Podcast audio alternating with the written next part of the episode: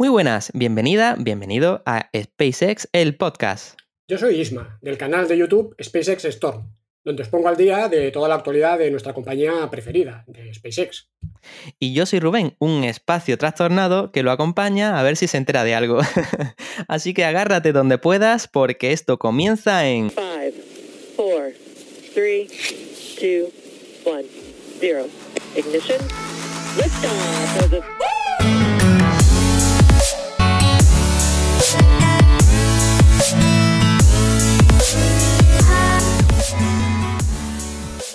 Bueno, Ismael, ¿qué tal? ¿Cómo ha ido estas dos semanas? ¿Qué tal por el canal? Yo sé que estos días ha estado un poquito ajetreado, ¿no?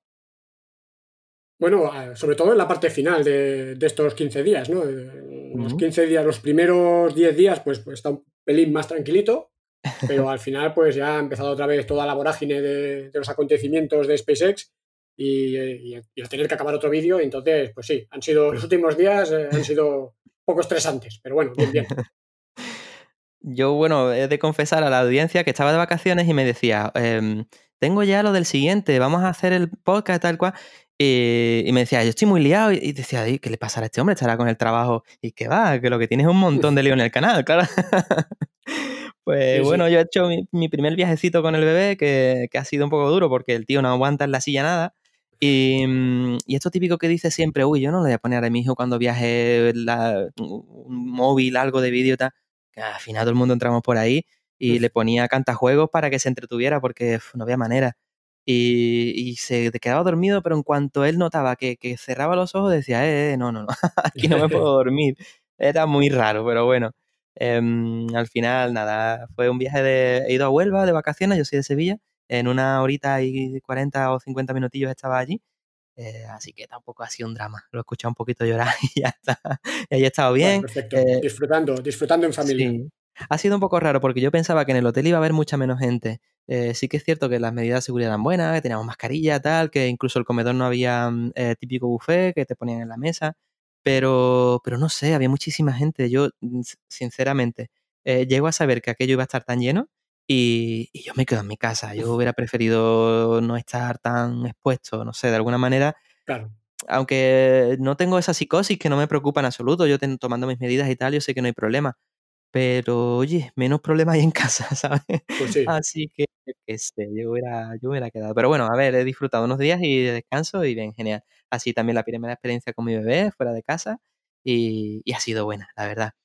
Y, y si te parece, bueno, voy a comentaros a, voy a comentar a la audiencia un poco cómo va el podcast, ¿no? ¿Te parece? Antes de meternos en faena.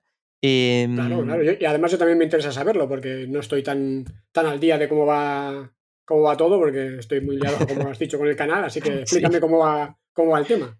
Pues sí, yo voy siguiendo en Anchor. Anchor eh, es una plataforma que, como ya explicamos en otros episodios, eh, hace como una difusión en muchos sitios, menos en Evox, ¿no? Y por eh, en Anchor vamos rondando las 2.000 escuchas o así de estos dos primeros episodios y otra, y otra 500 a 600 del, de Evox, solo de Evox. Entonces está muy bien, entre las dos estamos casi rondando las 2.500 y, y oye, muy agradecidos. Muchísimas gracias, que nos dais mucho apoyo. Y quería también comentar que al final eh, vamos a, dedicaros, ahora que podemos, un pequeño espacio en el que vamos a mencionaros eh, a la gente que nos dais vuestro apoyo, nos dais ánimo, que nos habéis hecho comentarios, sugerencias, ideas. Y, mm, bueno, eh, es esto que quería comentar, ¿no? Que al final, en este episodio, vamos a tener dos pequeñas secciones adicionales. Una en la que hablamos de vosotros y otra en la que vamos a hacer una entrevista. Que, que bueno, también podemos confesar que la hemos grabado ya y que nos ha, personalmente a mí me ha encantado, la verdad. Creo que como entrevistador no tengo mucho futuro, pero, pero sí, que, sí que como disfrutador, eh, sí, porque me encanta, me ha encantado lo que nos ha comentado Luis y ya un poquito más adelante comentaremos también cómo hemos contactado con Luis, porque ha sido gracias a vosotros, ya explicaremos después al final eh, por qué. Y, bueno, yo por mi parte no tengo mucho más que contar así pues del podcast. Os recomiendo por mi parte que, os quedéis hasta el final para, oír la entrevista, que yo creo que es muy, muy interesante. y, bueno, también para que, para que oigáis pues, pues, pues, un poco nuestros saludos y nuestro reconocimiento a, las personas que nos habéis enviado el feedback. Ahora que aún podemos, que sois pocos de momento. y, bueno, nos hace ilusión pues, pues un poco comentaros. Ahora podemos hacer como hacen muchos futbolistas ahora en el campo, que pueden ir a la grada a dar la mano uno a uno prácticamente. Sí, exacto. Hay que aprovechar, pues hay que aprovechar. Algo parecido, sí. Así que nada, sin más preámbulos, ¿os parece si vamos ya al glosario y vamos al TIS de la semana y tal? Así que, que nada, eh, vamos a ello.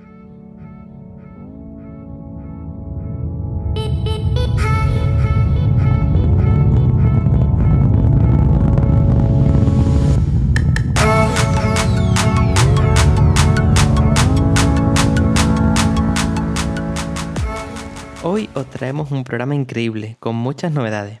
Estrenamos una sección en la que hablamos de ustedes y del feedback que nos dais.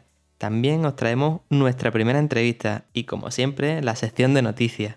En ella vamos a hablar sobre contratos, lanzamientos, la misión Starlink 10, la red de satélites, de la competencia, de misiones tripuladas y, como no, de la Starship y del Super Heavy.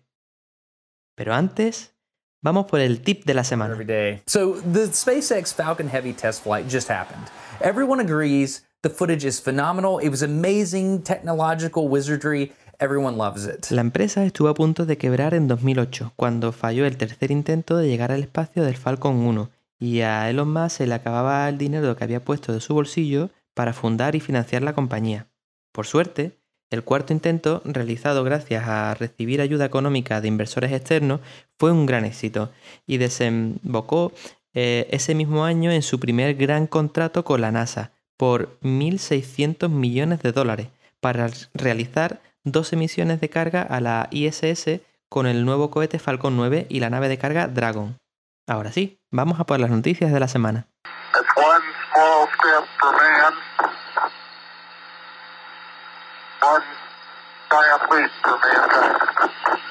Bueno, pues empezamos con las noticias y mm, eh, como siempre os digo, eh, estas noticias las podéis ver en formato vídeo en el canal de SpaceX Storm de, Ismael y os dejaré el link en la descripción para que directamente vayáis a la descripción y piquéis y, lo podáis ver los que aún no lo hayáis visto porque muy probablemente algunos ya vengáis de haberlo visto.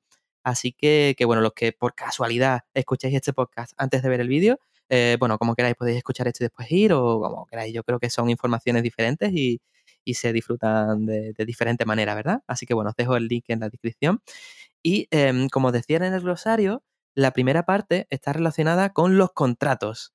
Que, bueno, en estas dos semanas, eh, desde la última vez que hablamos, eh, que decíamos que SpaceX tenía o estaba valorada en 44 mil millones, en estas dos semanas parece que han conseguido otros dos millones más. O sea, imagínate que a este ritmo. Dos mil millones, dos mil millones. Dos mil millones, sí, perdón, madre mía. Qué locura, ¿eh? Sí, sí, bueno, como decíamos, ¿no? Pues ahora se ha confirmado durante estos últimos 15 días que, SpaceX ha cerrado una ronda de financiación por redondeando dos mil millones de, dólares. O sea, es como una ampliación de capital. Y eso ha pasado a hacer que la valoración de la empresa ahora mismo eh, esté valorada en 46 mil millones de, dólares. O sea, ya es una de las, de las empresas privadas, privadas en Estados Unidos, pues ya sabéis que quiere decir que no cotizan bolsa, pero de, una de las, creo que está ya en tercera posición de las empresas privadas pues más, más grandes, con más valoración del mundo. La siguiente será Apple, Google, no sé, una de estas, ¿no? No, porque estas están en bolsa. Yo digo la, ah, sí, sí, cierto, perdón. he dicho privada, pero quería decir pública. O sea, Mm. Eh, que no es pública, vamos, que, no está en bolsa. Eh, mm, en, Estados Unidos, una empresa que no está en bolsa, pues se dice que es una, empresa privada. Cuando pasa a bolsa, se le dice pública, no es el concepto público de aquí, es es concepto de que todo el mundo puede comprar acciones, ¿no? Cualquiera puede comprar acciones, no es el caso de SpaceX. Y dentro de las empresas que no son públicas, que no cotizan, de ahí tenemos que quitar pues todas las conocidas, ¿no? Mm. Eh, Apple, Google y todas estas son cotizadas, son públicas. Públicas, entre comillas, ya, lo comento. Pero de las empresas privadas, pues SpaceX eh, está en el top 5 de empresas más valoradas eh, privadas. Es verdad, sí, yo creo que de esto más o menos hemos hablado, ¿no? Lo que no hemos llegado a analizar es em, esta valoración que hacen de 46 mil millones, o sea, esta, locura, no es sobre qué valor tiene en, cash, ¿no? Sino que entiendo que estará valorando todo el equipamiento, el desarrollo De, de, Claro, que se, Claro, cuando, recibe 2.000 millones de financiación no le aumenta la valoración 2.000 millones de, dólares, sino que hay, mm. que hay que valorar esos 2.000 millones de euros, pues qué implican en el aumento del valor intrínseco de la compañía. Pues, pues con esos 2.000 millones de euros pues van a hacer investigaciones, van a desarrollar vehículos, van a desarrollar, pues, pues a lo mejor van a invertir en la red Starlink, etcétera, y eso genera más valor que no solo esos 2.000 millones, ¿no? Entonces eso es lo que se valora en cuanto aumenta el valor de la compañía al, insuflar ¿no? en, ella 2.000 millones de, dólares, que no es un aumento de 2.000 millones y ya está, pero si no, las empresas generan, en teoría, generan valor, ¿no? Entonces hay que hacer el cálculo de eso en cuanto aumenta el valor intrínseco de, de la compañía por lo que van a significar esos 2.000 millones de dólares. Claro que para entendernos, aunque ahora mismo tendrá muchísimo cash para invertir porque se han estado financiando y tal, no quiere decir que esos 46 mil millones los tengan en efectivo para ellos gastar en, material, no. Quiere decir que está valorando en eso, claro. Era solo esa puntualización. Si alguien quisiera comprar SpaceX, pues tendría. Otra madre mía. Tendría que poner 46 mil millones de, de dólares. Uf. Pero parece que a, que a, Elon Musk no es suficiente, ¿no? Porque comentabas también en el, en el vídeo que, está a la gresca con, con, ULA, ¿no? Que es la otra empresa que se llevó el trozo de pastel más grande eh, que comentábamos en el vídeo anterior, ¿no? Mm, sí, recordemos que, ganó hace poco una parte de, los lanzamientos que tiene que realizar la, la, Fuerza Aérea Norteamericana o el Ejército Norteamericano en el periodo del 2022 al 2027 y, SpaceX ha ganado el 40% de los lanzamientos que se van a realizar en ese periodo por parte del ejército americano. Y ULA, United Launch Alliance, que es un consorcio entre Lockheed Martin y Boeing, eh, ha ganado el 60% de los lanzamientos. Y lo más ha quejado eh, mucho de que, de que, no ha sido justo eh, la adjudicación y que, adjudicar contratos a, ULA es, es, una pérdida de, dinero para los contribuyentes porque sus cohetes pues no son reutilizables y, tal, ¿no? Y siempre está un poco, un poco también para enfatizar de que lo suyo sí, ¿no? De que el Falcon 9, la primera etapa del Falcon 9 y las cofias pues se reutilizan y es mucho, es un sistema mucho más barato, etcétera, ¿no? Igualmente fiable y tal. Es verdad que valora eh, lo, que, lo que es el ejército americano, pues valora no solo, no solo el dinero, ¿no? Al final tienen dinero para, para aburrir y no mm. solo el dinero es importante, sino la fiabilidad y, bueno, y tener también dos proveedores, pues te da seguridad de que si pasa algo con alguno con uno de los proveedores, pues, pues que no te quedes sin, sin, opción para lanzar, ¿no? Pero bueno, sí, pues que, sí. que ha estado activo en, Twitter, digamos, criticando a la competencia. Uf, que ya le ha, recomendado más de uno que, bueno, que pare un poco el, el ritmo, ¿no? De, de tweet, pero bueno, él eh, no tendrá problema seguir a, lo suyo. No, eso no va a pues ser difícil. Pues es curioso que, bueno, este, este, esta pelea es como para conseguir contratos eh, públicos, pero después hay contratos privados que, como comentas en el vídeo, no para de conseguir contratos privados. Es decir, ellos eh, eh, tienen, pues eso, esta doble vía de financiación, tanto pública como privada, y mm. podrías más o menos, tú sabrías cuánto porcentaje, entiendo que el público es más alto, ¿no? Porque como que él se lo lucha más, ¿no? O el privado es más alto que el público, la financiación que recibe eh, en este caso SpaceX, para financiarlo? Mm, los números, evidentemente, no lo sabemos, no, no sabemos mm. exactamente el, porcentaje, ¿no? Pero, pero, yo calculo que a día de hoy debe estar, quizá, eh, si, si, entendemos como público, por ejemplo, todos los contratos con el ejército norteamericano o con la NASA, que es un organismo público también ahí en Estados Unidos, pues, eh, sumaría más del 50% seguramente de, ahora mismo, ¿eh? Pero esto puede cambiar muy rápidamente porque lo que ahora sería a lo mejor el otro 50% de, los ingresos de la compañía, con, todo lo que sería la explotación del servicio de Internet, con la red Starlink que está poniendo eh, en servicio SpaceX, más los nuevos clientes que van, que van llegando privados para lanzar satélites, pues todo esto se va a ir, se va a ir, esta balanza se va a desnivelar a favor de, que la mayoría serán ingresos privados, digamos. Entonces, esa parte pública pues cada vez será, será al menos parece que es la tendencia, pues será, será menor, ¿no? Y tendrá que enfadarse menos, porque en, la gestión pública de, fondos públicos, claro, hay alguien que interviene, alguien que dice a quién se lo dan, a quién no. Cuando tú consigues privado es porque te has ganado que la empresa quiera contratarte a ti en lugar de a la de enfrente, básicamente. Entonces, bueno. En el tema de las adjudicaciones públicas, pues cada vez hay. Eh, puede haber otros intereses que no sean solo técnicos o solo de, mm. de precio, ¿no? Sino puede haber intereses políticos, lobbies que apretan, etcétera, etcétera. Mm. Pues y justo al final ya de esta parte, de esta sección de, de tu vídeo en el que hablabas de contratos, eh, comentabas, eh, tengo aquí entrecomillado porque lo leo textualmente, decías, en el marco del programa CLPS eh, de la NASA, la empresa Master Space System ha contratado los servicios de SpaceX para lanzar la misión. O sea, muy loco. Yo lo que entiendo en esto es que em, una subcontrata de la NASA ha fichado a SpaceX, que no deja de ser una subcontrata de la NASA, para enviar un cacharro de 2,5 toneladas de la propia NASA a la Luna.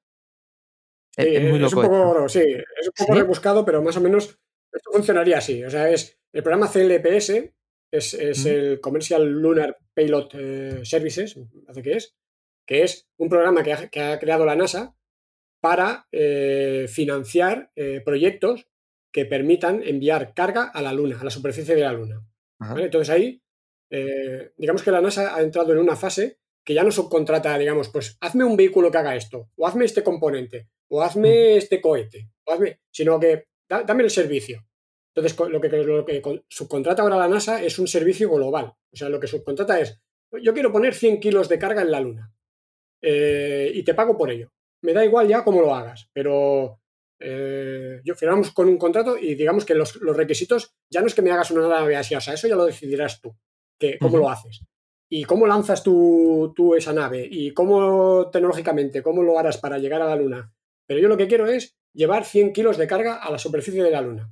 Muy bien, entonces se firma ese contrato. Entonces las empresas que son adjudicatarias de esos contratos, eh, que, no serían subcontratas, porque al final es, como contratar un servicio, ¿no? Pues ya se, tienen que buscar la vida.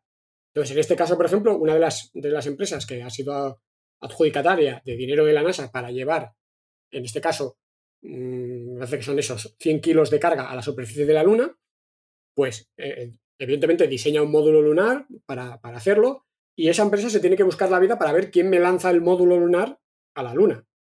Y entonces, en hmm. este caso, pues contrata ese servicio a SpaceX, que tiene lanzadores que, permiten eh, pues, pues, hacer eso. Entonces, por ahí viene un poco la, conexión. Pero digamos que la NASA ya eh, podía haber contratado a ULA, por ejemplo, que hablábamos antes de ULA, pues esa empresa podía haber contratado un cohete de ULA pues para enviar eh, esa, sonda a la superficie de, la Luna. Pero bueno, en este caso lo ha hecho con SpaceX, ¿no? Que no tiene nada que ver con que SpaceX pues, también esté colaborando con la NASA en otros proyectos como la Crew Dragon o etcétera, ¿no? Joder, parece esto una novela, ¿verdad? Eh, en el caso de mi empresa, bueno, donde yo trabajo también, eh, a veces pasan este tipo de cosas, que una empresa subcontrata a otra y la empresa que ha subcontratado busca otra subcontrata. Estas veces eh, hay niveles en los que dice, madre mía, qué cosa más absurda. Pero bueno, supongo que forma parte de... Para NASA es muy, es sencillo, ¿no? Porque dice, ah, yo, yo he pagado para que me lleven 100 kilos de, carga a la superficie de la Luna. Ya lo que haga esa empresa, cómo lo haga, mm, hmm. me da igual si lo lanza en un Falcon 9, como que lo lance en un Atlas 5, como que lo lance con los chinos, si quiere, o con los rusos, como quieran. Quizás con los chinos no le haga tanta gracia, ¿no? ¿Puede no, ser? no. Eh, con los rusos tampoco, pero no, sé si hay letra pequeña en esos contratos como decir, vale, haz lo que quieras, pero que sea americano, ¿no? podría pues ser muy, muy, de ellos, ¿no? Eso. Pues sí, muy Trump. sí. Bueno, pues quizás vamos a la, si te parece, vamos a la parte de lanzamiento relacionándolo con esto. Y, y, comentabas que, que, bueno, la etapa B eh, 1060 o 1062, no sé cómo se lee esto, ves 1062, mm. eh, hace el lanzamiento de, los satélites GPS-3. Entonces, dices que este es nuevo. Puede ser que alguno que quiere un Falcon, un Falcon 9 eh, a estrenar, ¿puede ser que algunos clientes lo pidan nuevo porque quieren que sea nuevo? ¿O, esto no? Sí. Mm, ¿Sí? ¿Tú crees que hay clientes? Normalmente, fíjate, en este caso, mm. los clientes privados suelen buscar, eh, como todos los usuarios de cosas, digamos, suelen buscar lo bueno, bonito y barato, o sea, que, sea barato y que sea bueno.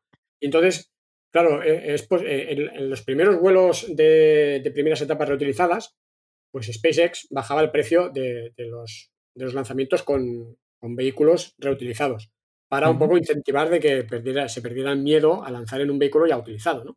Claro. Y, pero bueno, ah, puede ser que haya clientes que no se fíen y digan, no, yo quiero uno nuevo eh, para lanzar, ¿no? Todo esto va cambiando porque ahora ya cada vez eh, hay más reticencias a, usar uno nuevo porque, claro, es, es, decir, bueno, es que yo no quiero lanzar uno nuevo porque no se ha probado. Yo, si acaso, cuando he hecho dos o tres vuelos, entonces ya quiero lanzar, ya quiero que ya quiero lanzar con vosotros, ¿no? Esto está cambiando, curiosamente. Sí, sí. Qué curioso. Que la que sí, es verdad, la percepción ahora es, la otra, ¿no? Pues mira, ese que ya tiene el rodaje hecho, como sé que hasta 10 o, 12 me estás haciendo, ¿no? Imagínate más adelante, ¿no? Eh, yo estoy en el segundo o tercer lanzamiento que me siento más cómodo. Pues sí, es curioso. Oye, pues también comentabas que mm, eh, en, otro orden, ¿no? Los lanzamientos em, de a órbita polar, eh, la base es Vende, Venderger, ¿no? Vende, Vandenberg. Esa, Vandenberg, perdón. Es eso. Decías que es ideal, ¿no? Para ese tipo de lanzamiento, para los lanzamientos a órbita polar. Es, mejor, es mejor en, la costa, en la costa oeste, básicamente por, porque, digamos, mm, por algo tan sencillo como que el mar está a la izquierda, digamos. ah, bien. Eh, mm, no tiene, no tiene, no tiene mucho más. Pero ah, bueno, sí que, sí que es más, es más idóneo lanzarlos desde, desde Vandenberg. Pero bueno, ya como comentaba eh, en el vídeo, pues eh, que de hecho esto no está en el, en el vídeo de noticias, porque aún no había pasado cuando, cuando lo subí, pero se ha realizado un lanzamiento desde la costa este, a órbita polar, eh, del satélite argentino SAOCOM 1B, que se lanzó ayer, creo, ayer por la madrugada. Sí, a la una conectaste de hora local, bueno, hora española. Sí, sí, un buen madrugón que, me he tenido otra vez. Sí. y bueno, eh, era el primer lanzamiento a órbita polar en, en, más de, en casi 60 años, desde el 69, más de 50 años. Mm. O sea que, ha llovido desde entonces. Fíjate. Pero bueno, SpaceX lo puede hacer, eh, lo puede hacer sin problema. Mm. Y, se ha probado que, tenga esa trayectoria, que tiene que pasar por, por encima, por encima de, tierra firme, digamos, que no le suele gustar a, mm. la, agencia, en este caso la FAA, que es la Agencia Federal de Aviación Norteamericana, que se sobrevuelen con naves con, esa cantidad de combustible y tal, pues zonas, zonas no urbanas, pero bueno, zonas de, que prefieren lanzar hacia, hacia el mar, ¿no? Claro. Pero bueno, todo esto ya también va cambiando poco a poco. Eh, ¿Influye la cantidad de combustible que tienes que gastar, digamos, para ir, a, órbita polar desde otra zona, que no sea Van der Bueno, depende mucho de la latitud de la que se lance tampoco soy muy experto en, trayectorias orbitales, pero, pero bueno, depende más bien de la latitud, ¿no? De si está, mm, está más hacia el Ecuador o está, está más, más, en latitudes más, más elevadas, ¿no? Porque al mm. final lo, que se, lo que se intenta en un lanzamiento es conseguir velocidad. Al final, pues, entrar en órbita es una cuestión de velocidad. Entonces, si tú lanzas desde el Ecuador, tú ya tienes una cierta velocidad por estar encima de la Tierra y la Tierra va girando, tiene una velocidad de rotación, pues eso ya el cohete cuando, cuando ya parte con esa velocidad de giro. Y esa velocidad de giro es menor cuanto más hacia los polos te, desplazas. Entonces necesitas más energía para, llegar a órbita. Mm. Pues, pues bien, en ese, bueno, al final de la parte de lanzamientos hablas también sobre el récord, ¿no? Que dice que pueden batir el récord de cuatro lanzamientos en, este mes. Em, si batir, o sea, si hacer cuatro lanzamientos en un mes supone un récord, ¿quién es el que tenía los tres lanzamientos en un mes? Bueno, yo hablaba de récord de SpaceX. ¿eh? Ah, vale, local, digamos, o sea, personal de ellos. Mm. Personal de, ellos. Es la primera vez que ellos eh, son capaces de lanzar cuatro. Al final no se va a cumplir porque hemos lanzado tres este mes. Mm. El siguiente justamente será mañana, que ya es día uno. o sea que pues eh, por un día, digamos que no, que no van a juntar cuatro lanzamientos en, un mes. Ya lo va a tirar más adelante. hay tiempo de sobra. Vale, yo pensando, ¿quién serán los locos que, han lanzado tres en un mes? Claro, y son ellos mismos, claro. No, los chinos, por ejemplo, lanzan, son capaces de lanzar. Sí, también. Sí, sí. Eh, ah, vale. Los, chinos lanzan muchísimos, eh, muchísimos, bueno, muchísimos. Que son, capaces, yo creo. No, no sé los datos exactos, ¿eh? porque tampoco sigo el ah, calendario de lanzamientos chino, pero, pero los chinos hacen, hacen locuras de vez en cuando y lanzan más de cuatro satélites, eh, más de cuatro lanzadores, digamos, cuatro lanzamientos orbitales en el mismo mes y creo que de mm. sobra. Mm. Pues, joder, ni idea, claro, con muchas cosas que no tengo ni idea. Así que nada, oye, ¿qué te parece si vamos a la parte en la que ya hablas de la Starlink y lo relacionas también con la red de satélite? Em, este en este lanzamiento haces una, mencionas una cifra que me ha encantado en el vídeo que decía, eh, ya, ya tiene SpaceX los 100 lanzamientos, ¿no? Y el balance son 95 éxitos y 5 fracasos. Em, también está relacionado con los de ULA, ¿no? Que en este caso los de ULA tienen cero fracasos, ¿no? Que ya creo que lo hablábamos en un episodio anterior. Mm. Y, bueno, la cosa era, em, ¿crees que estos fracasos estaban más bien al principio? Supongo que sí, ¿no? Eh, los primeros 50 lanzamientos estaban estos fracasos, estos fracasos primeros, ¿no? Bueno, Mm. fíjate, cuando decimos 100 lanzamientos, yo, eh, no sé si digo 100 lanzamientos, pero técnicamente son 100 misiones, porque digamos que Ah, una de ellas, uno de los fracasos, que de- precisamente de un Falcon 9, eh, fue una explosión en la rampa de lanzamiento. O sea, no, no se había ni lanzado el, el- el cohete. Con lo cual, Claro. lanzamiento tampoco se puede decir que sea un lanzamiento, porque no, ni, ni- ni- no se levantó ni un. Bueno, se levantó de la explosión que pegó, ¿no? Pero se levantó, se levantó a trocitos.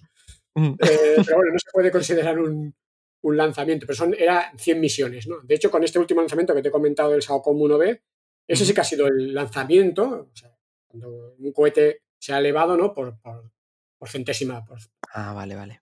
¿cómo sería? ¿Centésima vez?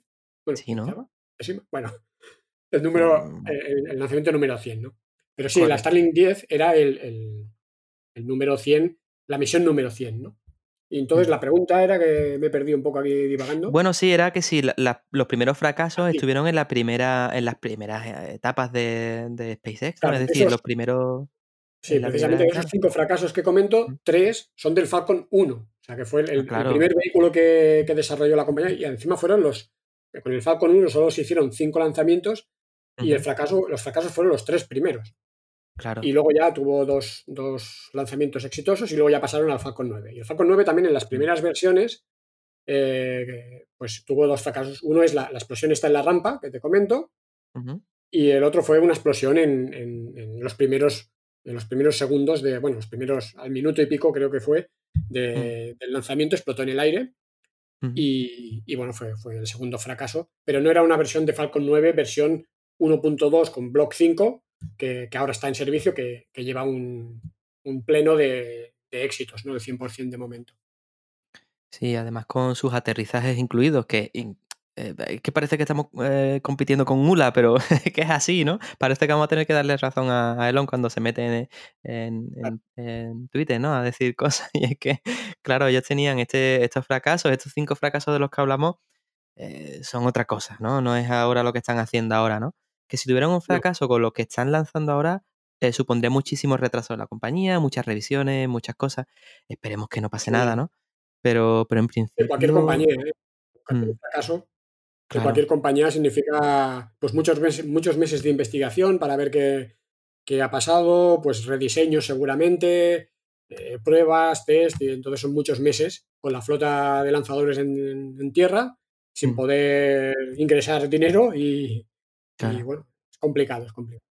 Bueno, esperemos que no llueve toca madera por aquí, donde tengo, a ver, aquí me ya está to- madera tocada y listo.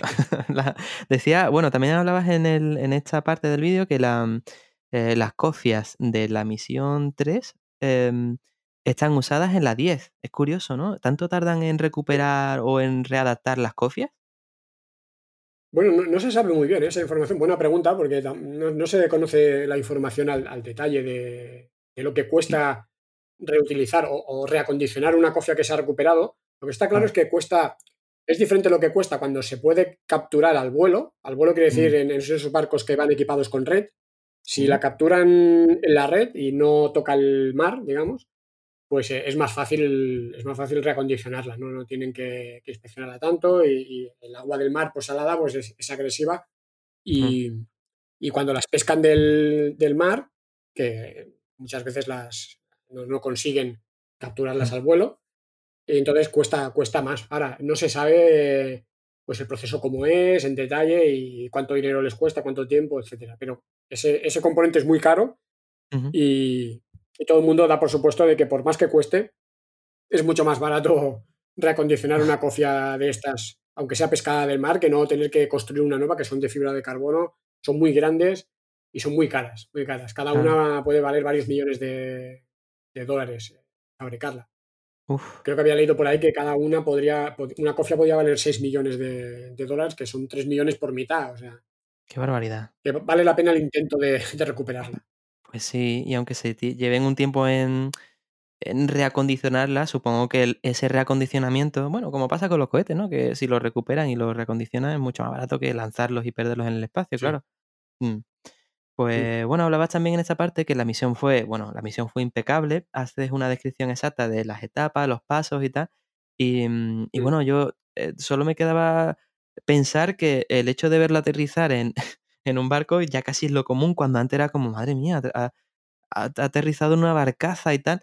ahora parece que el hecho de verlos aterrizar en tierra es como que se echa de menos, ¿no? a ver si alguno viene a tierra y aterriza. Nos acostumbramos muy rápido a, lo bueno y ya lo, interiorizamos como algo normal y, bueno, nos pasa con todo, ¿no? Porque al final, ahora ya hablamos por los móviles y nadie se extraña de que tú puedas hablar con cualquier persona desde cualquier parte del mundo prácticamente. Mm. Y ya lo vemos como algo normal, ¿no? Ya es algo casi mágico, ¿no? Y ver estos bichos que son enormes. Eh, tampoco nos hacemos una idea de la, de la envergadura que tiene un trastor de estos, ¿no? Pero hablamos de un, de un, bicho que mide 40 y pico metros, lo que es la primera etapa, que es como un edificio de 13 o 14 plantas de altura. Y eso aterriza suavemente en un barco. Eh, en movimiento. Una mm. movimiento ahí en alta mar, eh, a 600 kilómetros de la costa y llega ahí al sitio correcto mm. y es como, como acertar Vamos, es como hacer un hole in one de esos, ¿sabes? De golf, que, hacen en un, en un, palazo de esos la tiran, eh, es mucho más que eso, o sea, es bestial. Brujería. pues sí. sí, Pues viendo el vídeo, a mí me sorprendió también una parte en la que lanzan los, cuando ya separan los satélites, em, seguro que es una tontería y que tiene una fácil respuesta, pero es curioso ver cómo cuando los separan se empiezan a alejar. Y digo, qué raro, si van a la misma velocidad, ¿por qué se separan? o porque se distancian, mejor dicho. Eh, libera la carga, quieres decir. Sí, libera la carga y sí, empieza. Porque al final... Sí, sí. Claro, eh, van a la misma velocidad, evidentemente. Pero el mm. mecanismo de, liberación, pues le, imprime un poco de. le imprime una, cierta fuerza mínima. Además, muchas ah. veces la, segunda etapa, mm. eh, antes de liberar la, carga, también inicia un, proceso de giro que le da una cierta inercia. Entonces, cuando se libera la, carga, que también pues, hace una pequeña fuerza, ¿no? Hay un mecanismo que, le da un empujón, eso genera una, fuerza que hace que, las trayectorias se diferencien y las velocidades se diferencien muy poquito, porque al final ya, ya, veis que en, la separación no hay un cambio de velocidad muy grande, simplemente parece como que se separan, ¿no? Eh, pero ha, habido un, pequeño empujoncillo, ¿no? Muy, muy leve, pero lo justo para que para que se separen. Claro, también era una cosa que yo decía, qué raro, pero claro, ahora que me dices que simplemente es que hay una pequeña como eyección, ¿no? Como una proyección de ese elemento, como ese giro, tal, digo, claro. A veces en según qué, sistemas, la liberación se, hacen se hace con, temas pirotécnicos, pero en mm. este caso no, es todo, todo mecánico, para evitar riesgos también. Igual que la, que la separación de las cofias, también el mecanismo que, hace que se separen de la segunda etapa, pues también es un tema mecánico. No, hay temas pirotécnicos, no hay cosas que... Eh, eso iba a decirte, que así te ahorra posibles disgustos, claro. Metiendo cosas mecánicas. Como por ejemplo lo de las cofias, ¿no? Que comentabas también en el vídeo que, se recoge eh, sola, que el barco va de forma autónoma a recoger la cofia. O sea, es, brutal. Eh, sí, va solo. Llega un momento en que los dos vehículos, tanto la cofia, que, que, recordemos que la cofia va controlando ella el parapente. O sea, al final, en la parte final del descenso, despliega un parapente, la, mitad de la cofia, y ella va guiando el parapente y, se comunican con el, con el barco, que el barco a su vez pues, pues también va en piloto automático, como un Tesla de estos, ¿no? Y entonces se ponen de acuerdo, digamos, ¿no? Para, para, sincronizarse para que la, cofia pues aterrice en, la red del barco, ¿no? Todo eso es un proceso de desarrollo también, pues que se ha hecho en paralelo a, todo el desarrollo de los lanzadores y de, la Crew Dragon y toda la pesca, pues, pues también ha tenido gente ahí desarrollando ese tipo de, sistemas, ¿no? En paralelo, claro, que estas cosas no tienen por qué una cosa ir de... Eh, o depender de la otra, simplemente. No, no, claro. qué bien. Eh, bueno, también comentabas lo de la red, de red de Starlink, ¿no? Que, mm, que puede que haya ahí conflictos que están entrando a analizar eh, tal cantidad de, eh, de, satélites en el espacio. Esto veremos a ver si. ¿Crees que puede correr riesgo de que finalmente impidan que cree esta red tan grande de satélites? Bueno, no. Yo creo que al final se regulará de alguna manera mm. y habrá como alguna, bueno, alguna, pues eso, alguna especie de regulación internacional en el cual, pues igual que ahora pues, se regula, pues yo qué sé, pues el espectro electromagnético, pues las longitudes de onda en las que emiten los diferentes servicios, pues el GPS, que si el 3G, el 4G, el 2G, la Wi-Fi, todo el espectro electromagnético, pues se regula, pues tienes que, emitir aquí, en estas frecuencias, tú en estas otras, pues a nivel de, o, en los vuelos eh, de aviones, pues, pues está regulado, ¿no? Hay controladores aéreos, te asignan un slot en, el aire y tú te tienes que mover por ahí a esa altitud.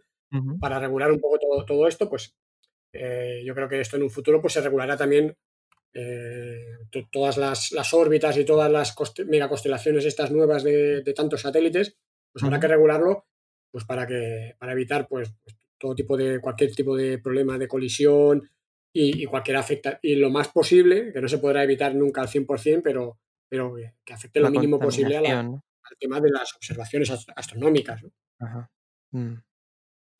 Pues no sé, eh, un oyente nos preguntaba precisamente esto, creo que era Quique de Buenos Aires, ¿no? Que nos preguntaba este, sobre este tema y fíjate, ahora salía en una de las noticias de tu, mm. em, de tu canal.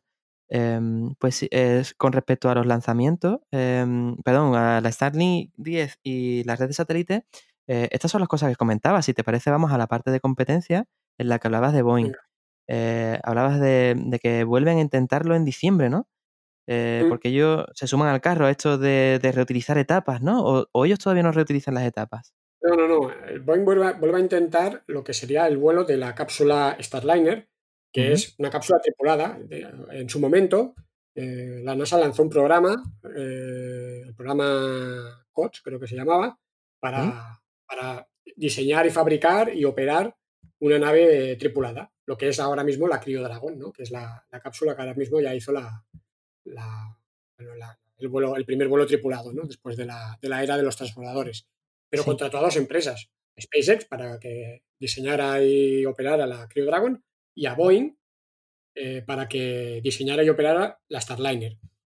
Entonces, hubo una, una misión de, de, prueba que era el equivalente, el equivalente a la misión de DM1 que ya hizo SpaceX hace ya un tiempo, que fue un lanzamiento de esta cápsula sin tripulación, para demostrar, ah. pues, que todo el procedimiento es correcto, que se puede acoplar a la estación y que luego puede volver sin problema de nuevo a la superficie terrestre. Y la primera misión, que fue a finales del año pasado, del 2019, pues no fue bien. Eh, tuvo problemas con el software eh, y no, consiguió acoplarse a la estación y casi se pierde incluso la, nave, ¿no? Por problemas en el, principalmente en el software de la nave. Y bueno, han estado, pues, bueno, lo que hablamos antes de qué pasa si te falla un, lanzador, ¿no? Pues, pues en este caso falló, falló esta, esta misión, eh, la cápsula, digamos que no funcionó como, como se esperaba. Y, van a estar al final, porque ahora es lo que decía la noticia, ¿no? Que en diciembre lo vuelven a intentar, o sea que van a estar, han estado un año para corregir todo lo que han ido encontrando, porque luego, claro, la NASA se metió por en medio y dijo, aquí vamos a mirarlo esto con lupa y, bueno, hizo un informe de, creo que eran casi 80, unos 80 puntos que, Boeing tenía que, subsanar de, la cápsula, ¿no? Y bueno, a final de este año o principios del año que viene, pues volverán a, intentar esta misión que se llama OFT, Orbital eh, Flight Test. Y bueno, harán el segundo intento sin tripulación. Luego tiene que venir la primera misión tripulada y luego ya será certificada para vuelos. Lo que sería la DM2, ¿no? Lo que, Correcto. Mm. Sí, sí. Y ellos el lanzador no lo reutilizan como el Falcon 9, no, ellos el lanzador lo... No, mm. no ellos utilizan el Atlas 5 en este caso. que no vuelve. Eh, mm. No, no, es un lanzador, digamos, de la vieja escuela o de la escuela de siempre, vamos. Se pierde todo, se, se destruye, cada, cada lanzador es nuevo y se destruye en el lanzamiento. Vale, vale. Y ahora hablabas también que, que bueno, el, Em, lo de llevar de nuevo eh, humanos a la Luna, eh, están compitiendo, ¿no? Eh, Dynetics y em, SpaceX, ¿no? Junto con Blue Origin. Puede ser, estas tres son las que están compitiendo, ¿no? cuando, cuando la NASA decida que, cuál es el, que va a usar para llevar a humanos a la Luna, ¿el resto de proyectos que hacen los desechan? ¿O esto quizás intenten hacerlo a nivel quizás particular? Depende un poco de, la empresa. Mm, depende un poco de la empresa, pero muchas veces, pues eso, eh, se abandonan. Al final, digamos que la NASA financia, eh, ya sabe que a lo mejor uno o dos de estos proyectos pues van a ser a fondo perdido, digamos, que van a, van a financiarlos, pero al final no van a ser los elegidos. Y entonces, digamos que será la NASA la que haya tirado, entre comillas, tirado, ¿no? Porque al final es estrategia, es estrategia, ¿no? Pues yo, es un sistema muy, muy crítico y al final no quiero ligarme con un proveedor, quiero eh, que avancen pues, tres proveedores y luego ya decidiré más adelante cuando esté la cosa más madura, pues con cuál me quedo es un, digamos que es un mal menor que, mm. tengo que asumir. Curioso.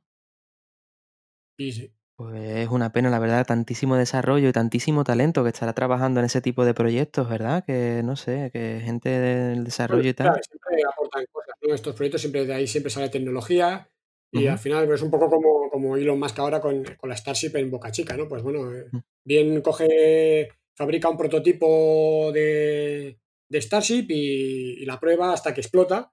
Y dices, Mm. wow, qué pena, ¿no? Ha explotado y aquí se ha perdido dinero. Bueno, pero es, también es una manera de, De saber de hasta dónde llega. Mm. En estos sistemas que son, que son tan, tan complejos, pues a veces hay que hacer pruebas de concepto y luego ves que, que, bueno, que aquello no, no es lo idóneo, ¿no? Entonces, bueno, pues hay que Claro. descartar y seguir por, el, por la vía que se, que se ve que es la mejor, ¿no? Mm, Por eso el tener tres vías, claro, para poder, sí, pues está, hombre, visto así está bien, pero bueno, es un, no sé, lo- me da una pena, es un desperdicio.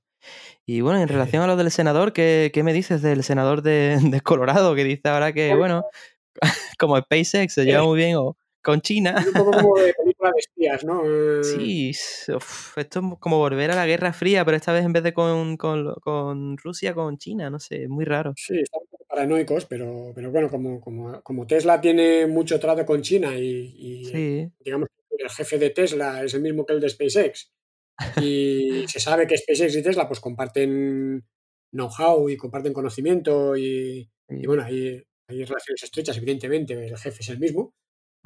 Y, y- y claro, lo- los- los- la NASA pues contrata, digamos que, que desarrollos muy críticos, pues temen que por ahí se, se pueda filtrar pues, pues información desde SpaceX a Tesla y de Tesla a los chinos y, que se Madre hagan mía. con, algún, con alguna información, ¿no?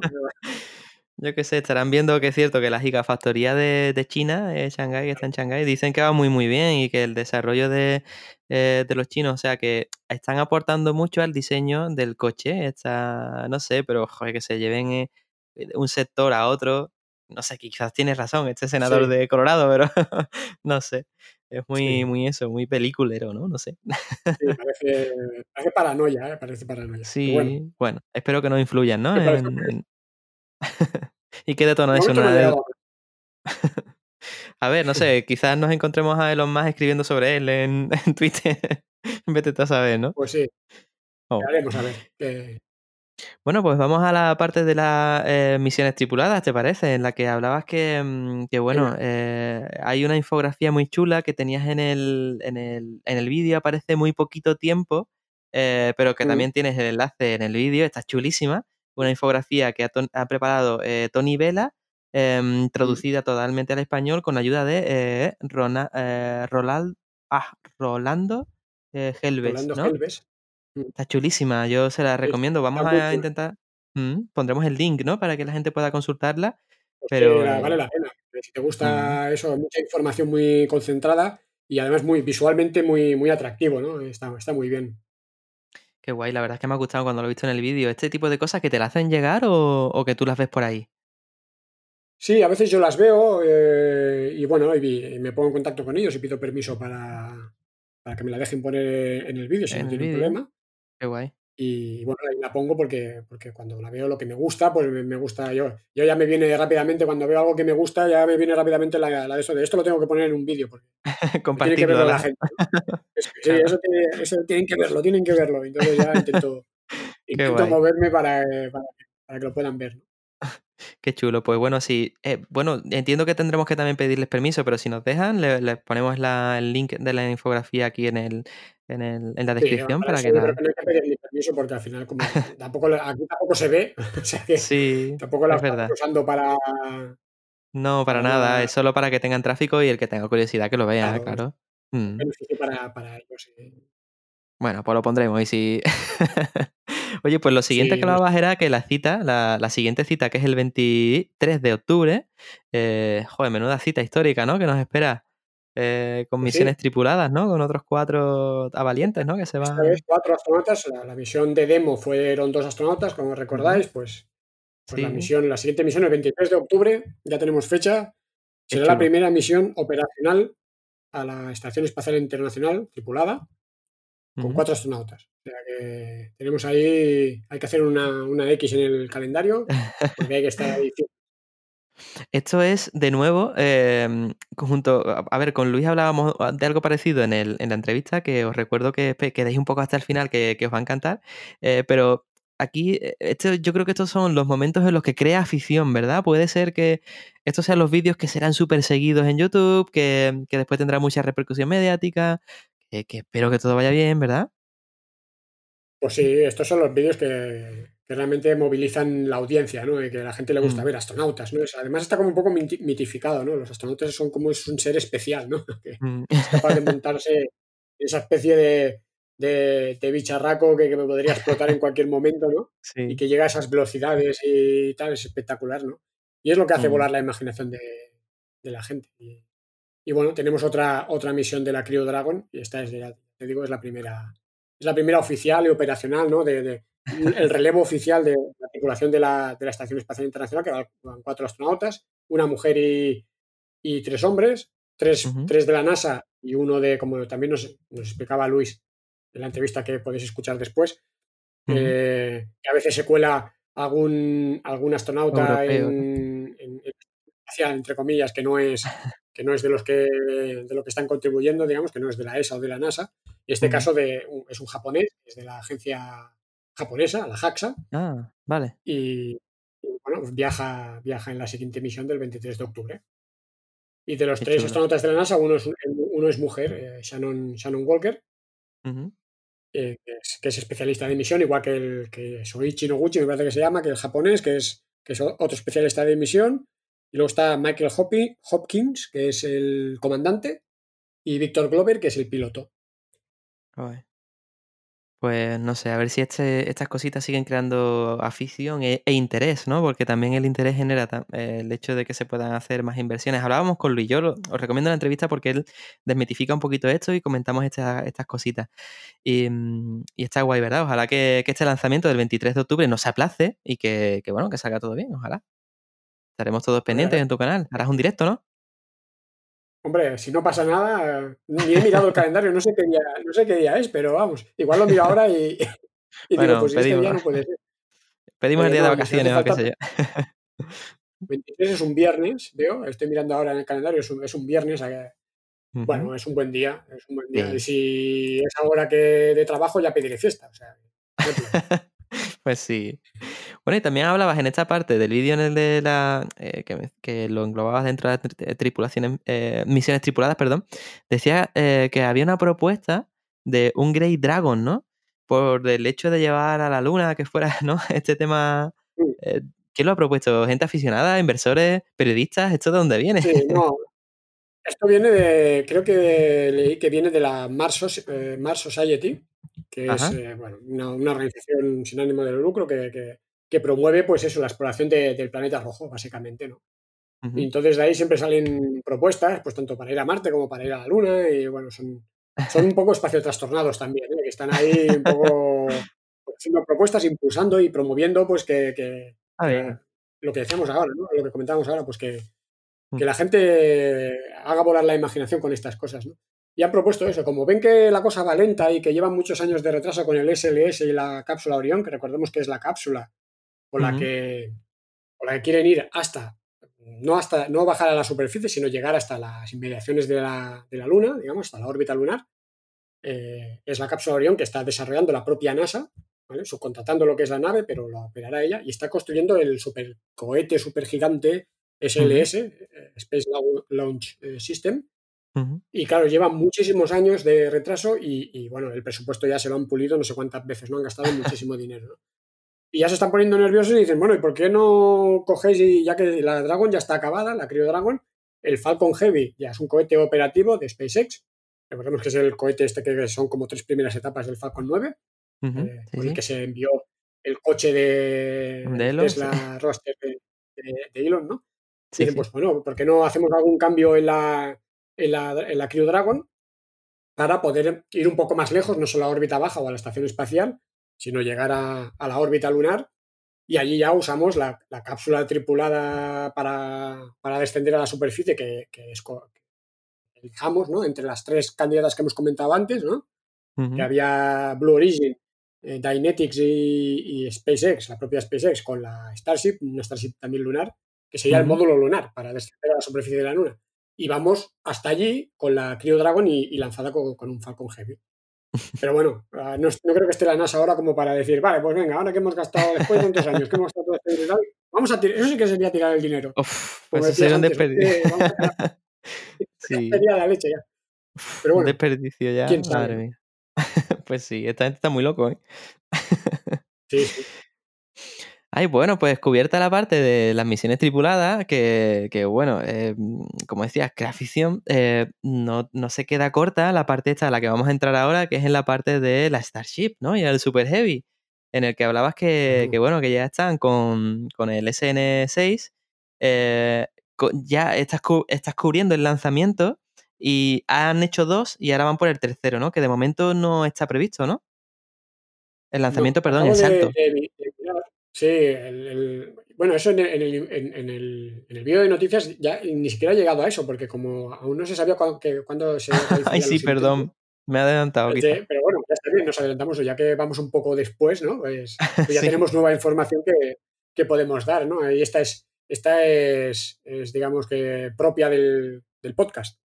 Que Sí. bueno, se hicieron dos, dos intentos de salto del SN6 Sí. eh, y De bueno, se agotaron 150 los dos, metros. De 150 metros de altura, efectivamente. Y, y bueno, se, se abortaron. Eh, se cree que por las condiciones meteorológicas, hacía mucho viento y bueno, no, se acabaron Sí. de fiar de, de lanzar el bicho ese, aunque solo fuera a 150 metros. Y, y bueno, ahora estamos pendientes del siguiente intento que por lo que he visto eh, había un cierre de carreteras para hoy y mañana, pero eso ya, ya se, se canceló. Y he visto ah, hace un poco, miraba Twitter Sí. Y, y he visto que se han programado nuevos, nuevos cierres de carretera en la zona a partir del Para. jueves eh, Ah, de, esta, de esta semana. pues que Entonces, estar jueves podría haber un, un tercer intento. Mm, vale. Entonces puede ser que ya en, el- en, el- en las noticias de dentro de un par de semanas ya, ya esté la de se hizo un lanzamiento, o un salto, perdón. Y Un mm, salto, un vale, salto de seguramente sí. vale, vale. Eh, bueno, pues esta, yo tenía que apuntado que quería preguntarte em, la diferencia entre el SN5, que también saltó 150 metros, ¿no? Y este SN6, Ujú, ¿cuál es? Eh, ujú. ¿que tiene más motores No, o no hay, cuál? no, em, hay muy pocas diferencias, o, o si hay, o sea, si hay diferencias son muy, muy leves. Quizá algunos Mm, métodos de construcción, un poco algo, algo diferentes, pero en general son gemelos. Ah, vale. Y básicamente, bueno, los han ido construyendo para practicar también todo, todo lo que es el, el sistema de, de fabricación. Y, y, bueno, los operarios pues tienen que, tienen que, que- que practicar, digamos, ¿no? Y ver cómo, cu- cuál es la mejor manera y más rápida de, de ensamblar estos vehículos, porque recordemos que Elon Musk quiere construir una flota de, de- Starships, o sea, que, ujú. porque al final quiere colonizar Marte, entonces necesita hacer los Starships, digamos, casi en cadena, ¿no? Como producción en cadena, con lo cual, eh, eh, bueno, eh, han, han ido, han ido creando prototipos y ahora se han encontrado con dos prototipos eh, que son prácticamente idénticos y ahora con estos dos prototipos lo que van a hacer es practicar lo que es el lanzamiento, el salto este Sí, sí. y bueno, tienen que practicar otras muchas cosas, que, que es todos los procedimientos previos a- al lanzamiento, el llenado de los depósitos, etcétera. Luego todo lo que es la ignición, el control del vehículo, el aterrizaje, el claro. despliegue del tren de aterrizaje y luego lo que es la- el aseguramiento del vehículo una vez ya eh, ha tomado tierra, ¿no? Que hay que, que hay que liberar la presión que haya podido quedar, eh, eliminar todo el combustible que pueda quedar y bueno, dejar el vehículo asegurado para que ya puedan entrar los operarios y, y volver a ponerlo en su sitio o bueno, llevarlo donde tengan que llevarlo, ¿no? Entonces en eso, en eso están, pero los dos mm, prototipos son básicamente iguales. qué curioso. Pues bueno, a ver si en este, en el último que hicieron, que fue el SN5, el que saltó, e- ese salto espectacular que, bueno, os recomiendo que lo veáis en, en el canal de, de Ismael, eh, pero eh, hubo, hubieron tres inconvenientes, si no recuerdo mal. Eh, se cargaron parte de la plataforma de- de- al despegar, eh, después se salió un poco de, de fuego en el motor y una de las patas se quedó inclinada, ¿no? Mm, Fueron como esos Sí, tres pequeños detallitos que tendrán. no se sabe bien pero lo que es el prototipo queda un poco inclinado, sí, sí. Ajá, Pues bueno, supongo que eso es lo que irán perfeccionando. Entiendo que Claro. procurarán no reventar la plataforma de lanzamiento, procurarán que no, que no arda nada. Mm, Pues está Aunque, bien. aunque el vuelo fue bien, el del 75, o sea que eh, el resultado fue, fue bueno. Pero bueno, hay cosas, hay cosas a mejorar. Y las cosas que no, que no son evidentes al ojo humano, como estamos hablando de cosas Ah. que, que vimos, ¿no? Pero Sí, sí. luego hay muchos otros, otros temas, pues, pues internos, digamos, que no, que no los puedes ver, pero que seguro que, que tienen que mejorar, ¿no? Y que ellos saben perfectamente que hay cosas que no fueron bien, aparte de estas tres evidentes, ¿no? Que, Claro.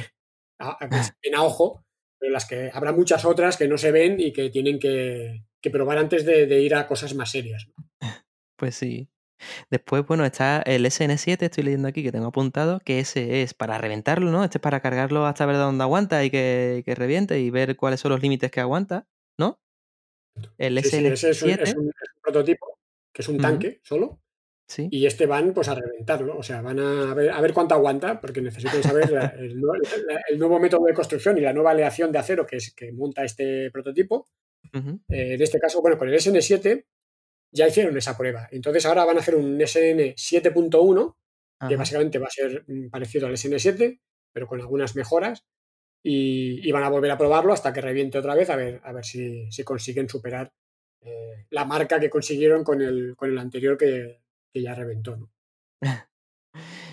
Pues sí, además este, eh, este es como transición, que supongo que irán eh, probándolo en paralelo, pero el que está chulo, el que va a ser el prota, eh, va a ser el SN8, ¿no? Este es el que va a ir más arriba, lo van a soltar como, como en caída libre y, y van a intentar que, que, bueno, que aterrice, que se quede de pie. Este va a ser el prota, ¿verdad? Este, este ahora mismo es la estrella, es como el Elvis, el Elvis eh, de la zona, digamos, ahora mismo. ¿no? El Jackson de, del momento. Claro. Sí, sí, todo el mundo está esperando ese salto, ¿no? Porque al final es un Qué salto guay. que va a ser de 20 kilómetros de altura, parece ser.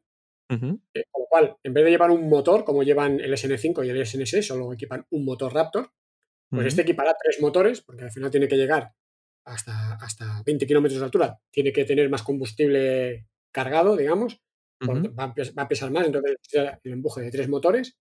Ya es más parecido a la versión final, que tendrá seis motores, de los cuales tres son los con los que despegará y los otros tres son los que se utilizarán ya en órbita.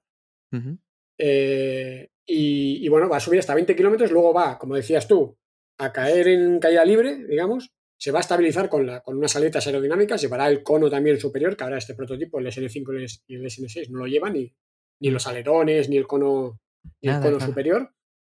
irá cayendo, se irá estabilizando y cuando esté ya cerca de la superficie, eh, va, cayendo horizontalmente, cuando esté cerca de la superficie, va a encender uno de los motores, o los tres, no se sabe bien bien aún cómo lo van a hacer, Mm. y se va a poner en vertical y va a aterrizar en teoría perfectamente. Se espera castañazo en los primeros intentos. Joder, yo espero que no, coño. He dicho por el propio Elon Musk, que no, que no, no lo digo yo por decir. O sea, que dice que Ajá. Hay muchas eh, posibilidades de que, que en estos primeros intentos haya algún castañazo interesante. O sea que se tendrán SN81 punto después punto 2, Bueno, punto el 3. S- no, hay un SN, SN9 que ya se está. Ah, vale. Ya se ha visto componentes, partes del SN9 en, Mm, vale, en vale. la zona, o sea que ya. El SN9 ya se está fabricando. Pasará un poco como con el SN5 y el SN6, ¿no? Que Ah, se han vale, juntado vale. dos, pues igual se, se juntan dos prototipos, el SN8 y el SN9, Mm, mínimo, que, que estarán pues probando el salto este y la maniobra esta de aterrizaje de, de 20 kilómetros de altura y luego aterrizaje al estilo paracaidista que, que. A lo loco. Pues hay un, hay un vídeo que pones una especie de renderizado que pones en el, en el canal, en el vídeo, y, y está muy chulo. Yo, eh, bueno, insisto, os recomiendo que lo veáis en el. en- una idea de esto que he estado explicando aquí, que claro, aquí como no me veis, eh, yo aquí estaba haciendo mis, mis gestos con la mano y eso, pero no me estáis viendo, porque yo estaba poniendo Claro. la mano horizontal para explicaros que está en horizontal y luego en vertical. Pues si veis el vídeo, ahí lo veréis muy bien cómo, cómo funcionará el tema. Pues está muy chulo. Bueno, y además del vídeo de ese, del renderizado, de cómo quedaría o como que eh, evidentemente no lo estrellan en el suelo, esa parte no la No. simulan, pero también hay una parte en la que ponen el tren de aterrizaje nuevo o, o varios eh, eh, que Una tienen muy buena pinta, varias propuestas, sí, varias, varios prototipos y tienen muy buena pinta, ¿verdad? Sí, es una propuesta, eh, es una propuesta hecha por aficionados, eh, de, Ah, de- vale. no, es, no es de SpaceX, o sea, pero a base de escuchar los comentarios de Elon de, de cómo va, a veces va dando pinceladas, ¿no? De, de las cosas que van, que van estudiando, pues imaginan cómo podría ser el sistema, ¿no? Y está chulo. Eh, igual no, al final no se parece a eso, ¿eh? Pero, pero, bueno, me pareció, me pareció muy interesante. Hay mucho contenido de este creado por, por aficionados ¿no? y, y, trastornados, ¿no? Espacio trastornado. que la verdad es que es increíble lo, lo, lo, detallados que llegan a ser los, muchas veces las, las animaciones y, las imágenes. Los renderizados y eso sí. Y muy que Elon Musk ha comentado en un tuit que alguien se lo preguntó, ¿no? De como diciendo, ¿qué te parece, no? Que la gente especule tanto, ¿no? Y, venía a decir como que, oye, que muchas veces se aproximan mucho a, a la realidad, ¿no? La gente se observa mucho y, está muy, muy pendiente de todo lo que dice y todo lo que ve. Y luego al final las, lo, que, lo que se especula suele, suele ser bastante cercano a la realidad. Qué curioso, ¿eh? Y no te extrañes que se inspiren a veces en algo que van por ahí y vete tú a saber los diseñadores del, o del desarrollo. Bueno, pues también eh, aparece en el vídeo y hablas de la plataforma, ¿no? Que ya se están, ya se está fabricando la plataforma. Y me surgía la duda, eh, esa plataforma no solo debe aguantar el peso del aparato, el peso del combustible, sino también del empuje de los motores, ¿no? O sea, tiene que ser una barbaridad lo que, lo que aguante esa plataforma, ¿no? Bueno, claro, en lo que es en estático, pues tiene que aguantar el peso del vehículo, que va a ser una monstruosidad, porque al final tiene que ser el Super Heavy, que es el, cohete impulsor, la primera etapa, y luego la Starship encima, todo cargado de combustible a tope, pues va a pesar muchísimas toneladas, ¿no? Eso va a tener que pues aguantar. Y luego Claro, el Super Heavy va a tener 31 motores Raptor. Eh, si, veis el vídeo y veis el salto de, 150 metros, veis mm. lo que es capaz de levantar un único motor. Mm. Pues si imaginaos 31, motores, pues a la vez, eh, empujando, pues la, rampa tiene que ser sólida en la base, pues para no salir. O si veis el, el salto del SN5, veis que una parte de la rampa de, de, la, rampa de lanzamiento pues sale, sale despedida por los aires. Pues claro, 31 motores, pues imaginaos lo que podría lo que podría salir. ¿no? lo que podría salir por los aires, claro. ya salir oh. aquello, vamos, eh, una barbaridad. Qué guay. Qué ganas de verlo. y bueno, ya la tiene la tienen encarrilada, ¿no? O sea, que ya están, se ve en el vídeo que eh, están ahí echando hormigón. Bueno, se ve como unas estructuras que están poniendo eh, ferralla, ¿no? O sea, lo que es la, parte interior del hormigón y tal. El armazón de, de acero interno, ¿no? Mm. Sí, sí, ahora ya se ve algo ah, que, que, empieza a subir, ¿no? En vertical, hacia arriba. Hasta ahora siempre estaban ahí, no, no se sabía bien qué hacían en el suelo, ¿no? Estaban, lo que estaban es metiendo pilonas de, cemento en el, suelo, ¿no? Para que la base pues, claro. pues, aguantar todos los cimientos, ¿no? Y, pero era poco espectacular verlo en, el vídeo, ¿no? Porque al final no parecía que hicieran gran cosa. Pero ahora ya empieza a crecer verticalmente hacia arriba, entonces ahí empieza el espectáculo, ¿no? Aunque bueno, intentan dar privacidad, ¿no? Porque también comentas que mm, eh, siguen con el murito este eh, perimetral, ¿no? Intentando dar privacidad a los empleados, ¿no? Aunque aparte de este muro la zona de lanzamiento hasta ahora... No, dime, dime. La están tapando, sí, que es como que está. Se ve, hasta ahora se ve, ¿no? Pero que están intentando taparla, ¿no? Sí, hasta ahora era. Pasabas por allí por la carretera y, había una valla, pero de estas de, rejilla, digamos. O sea que, mm. que, lo podías ver todo lo que estaban haciendo y todo el mundo filmando, pues podían filmar cómo estaban trabajando pues, pues la gente allí en la rampa, etcétera. Esto es la zona de lanzamiento. Y mm. ahora ya están poniendo como una valla ya, digamos, opaca, ¿no? de, eh, creo que mide unos 5 metros de altura y, bueno, dificultará un poco, un poco la, visión ya de, de, todo mm. lo que es la zona de, aterrizaje. Veremos hasta qué punto nos quedamos ya sin, sin muchas imágenes o, bueno. Yo imagino a, ¿Cómo eran los de Lab, em, el canal este que está 24 horas, que hablábamos la semana pasada de él? Bueno, perdón, en el, capítulo anterior. Padre, la Padre. Yo me imagino ya Lab Padre este, o el que tenga la cámara allí fija grabando, eh, mm, haciendo una plataforma muy alta y grabando para abajo casi. Yo me lo imagino. Oh. Bueno, la tentación la tendrá. Lo que pasa es que también es verdad que he oído también comentarios de ellos que dicen que, bueno, que, que al final ellos quieren privacidad, claro. Claro, y tienen que mm. hablar con SpaceX, pues, pues para ver si ellos van a poder hacer eso o realmente tienen que respetar un ah, poco que supongo que los operarios, pues eso de estar eh, eh, observados por mm. un montón de cámaras las 24 horas del día, eh, cómo trabajan y eso, pues, pues no sé, a lo mejor no, es lo ideal, ¿no? Y bueno, hay que respetar un poco la, privacidad de, de, los trabajadores que estén allí, ¿no? Que, pues totalmente de acuerdo. Pues sí, eso, lo que te decía, totalmente de acuerdo, que hombre, que deben tener también su intimidad, que deben trabajar a gusto y, y yo, yo que lo, agra- lo agradeceré, porque cuanto más a gusto están, mejor, no sé. Y bueno, también decías que están preparando el entorno, ¿no? Alrededor, que están eh, poniendo arbolitos, están, no sé, eh, iluminando la zona, eh, no sé, lo están preparando Sí, sí, para que los turistas... en temas estéticos ya, o sea que Qué curioso. parece que van viendo que, bueno, lo, lo que lo que corre más prisa, pues, pues bueno, lo más importante ya lo tienen hecho o en marcha. Y bueno, están empezando a decir, oye, vamos a decentar un poco esto, que lo tenemos todo hecho un asco. Y Sí, eh, claro, tanto ajetreo allí, Tanta obra, en medio y tanto tanta camiones. obra y ahora, sí, sí, ahora empiezan a ponerlo todo bonito, ¿no? De hecho, Claro. creo que comentamos ya en el otro podcast que, que han contratado también una persona para que, para El que sea el manager de, de- de- de todo el tema De- de de adecuación de, de, un resort por allí, ¿no? Y de, y Ujú, de- hacer que toda la zona pues, sea un poco amigable, ¿no? Y que los trabajadores, principalmente los trabajadores que estén allí, pues puedan eh, pues trabajar en un entorno pues, pues, pues más agradable, ¿no? que no sea así tan... Además con las sí, horas que sí, se pegarán allí, ¿verdad? mucha... Dime. Que además con las horas que se pegarán allí, claro. ¿Y qué decías de los más? No, que Elon es mucho de, de- de que, de, entrar, de, hacer que, nos- que las cosas nos entren por los ojos, ¿no? Que las cosas no solo sean espectaculares y, y que hagan, y que hagan lo que tienen que hacer, ¿no? Sino que sean bonitas, además. ¿no? No, no vale solo con que, por ejemplo, la Crew Dragon, pues, evidentemente hace su tarea, ¿no? De enviar astronautas a la estación, se acopla Mm. automáticamente, etcétera, vuelve a la Tierra, pero además es bonita, ¿no? Y es muy cool, y tiene una iluminación muy chula, y tiene unas pantallas táctiles ahí súper super molonas, pues, pues eso es lo Mm. que le... Sí, sí, ya lo hablábamos, que el tío es un genio en marketing. La verdad es que eso se le da sí. súper bien. Mm. Y bueno, que sabe que Quizá, tiene resultados, porque te hace volar la imaginación.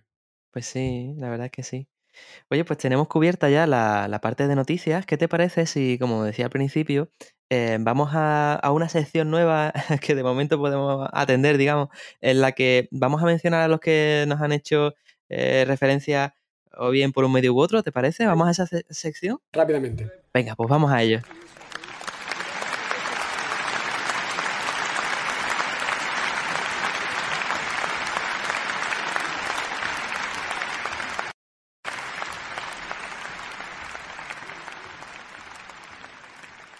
Bueno, pues sois muchos los que nos habéis escrito por diferentes medios y es muy curioso. Os Vamos a- os voy a contar un poco que Ismael de vez en cuando, como él, él claro, los comentarios en YouTube los sigue, lo- los va llevando muy a rajatabla, ¿no?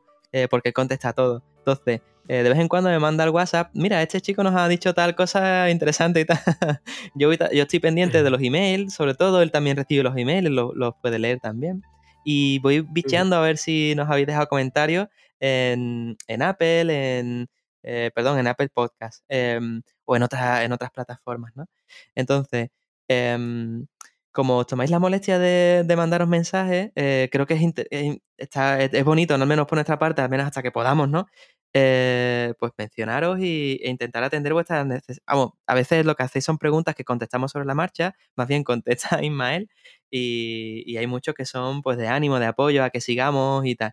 Entonces, yo tengo aquí apuntado que em, en la caja de comentarios de, de YouTube, eh, de estos que os comentaba antes, que me pasaba Ismael, eh, bueno, quería dar las gracias a Aitor, a Daniel, a, Francisco, Miguel, eh, Juan José y bueno, eso, ya está. Estos son los que nos habéis comentado cositas. No sé si Ismael has recibido más y no me lo has mandado o tienes alguno en particular de la- del que quieras hacer mención.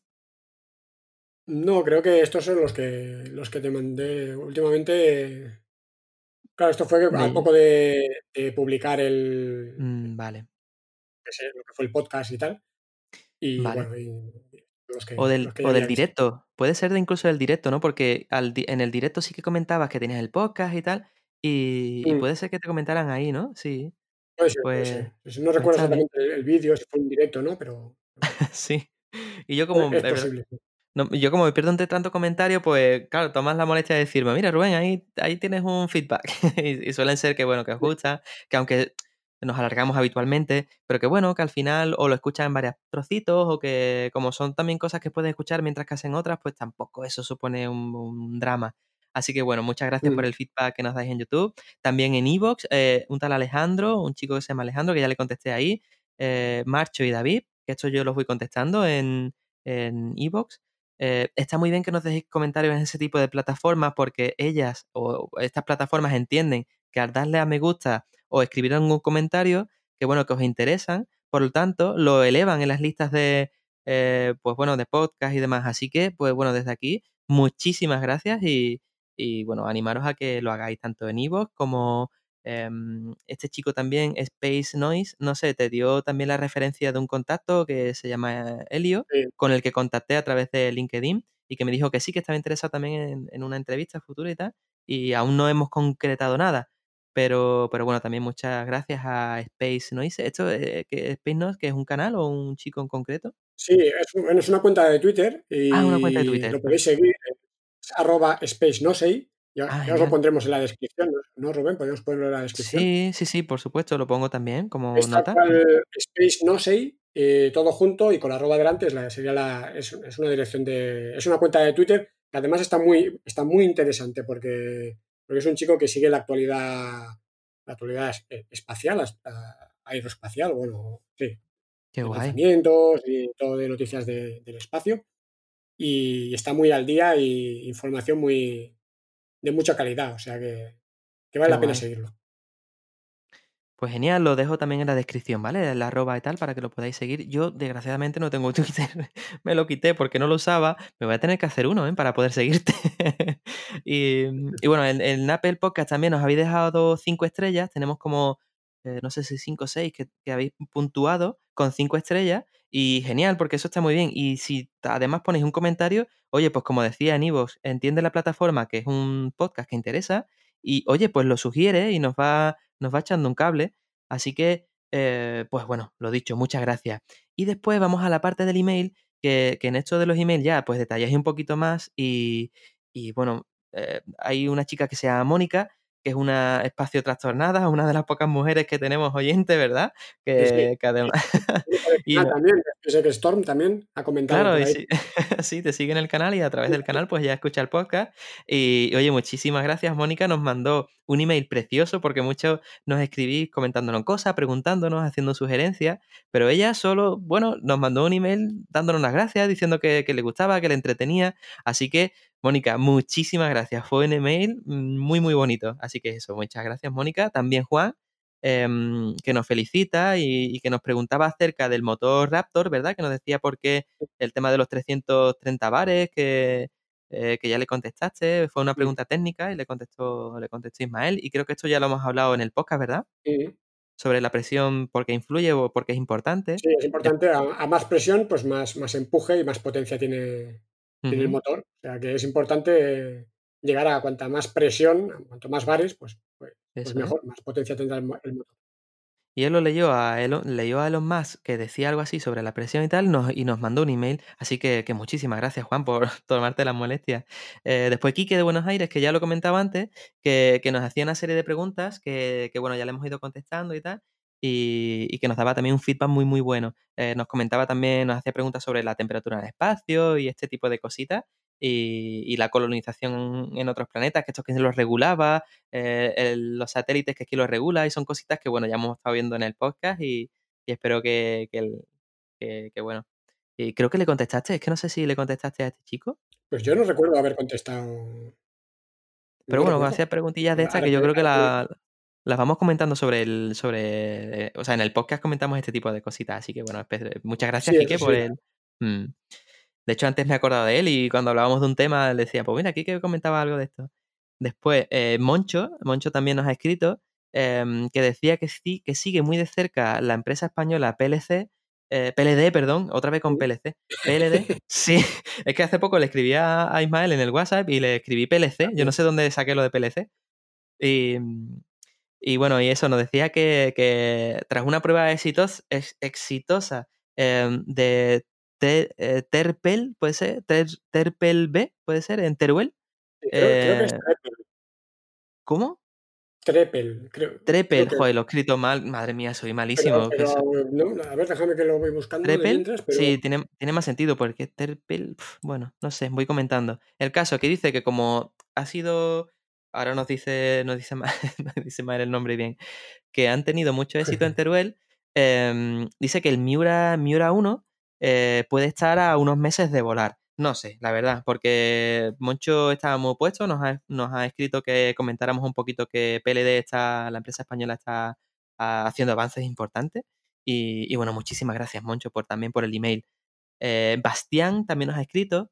Eh, Bastián nos decía em, que van a hacer una película eh, en el espacio, que el protagonista va a ser Tom Cruise, Tom Cruise, como se diga, y que parece ser que SpaceX va a estar involucrada en todo este tema, que, va, a ser el que lo lance o, vete tú a saber. Y conociendo a los más, pues no me extrañaría nada que, que se meta en este follón y quizás en un futuro pues Ismael tenga que hablar esto en algún noticiero.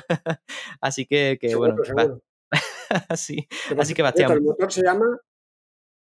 El motor se llama ni para ti ni para mí, ¿eh? Teprel.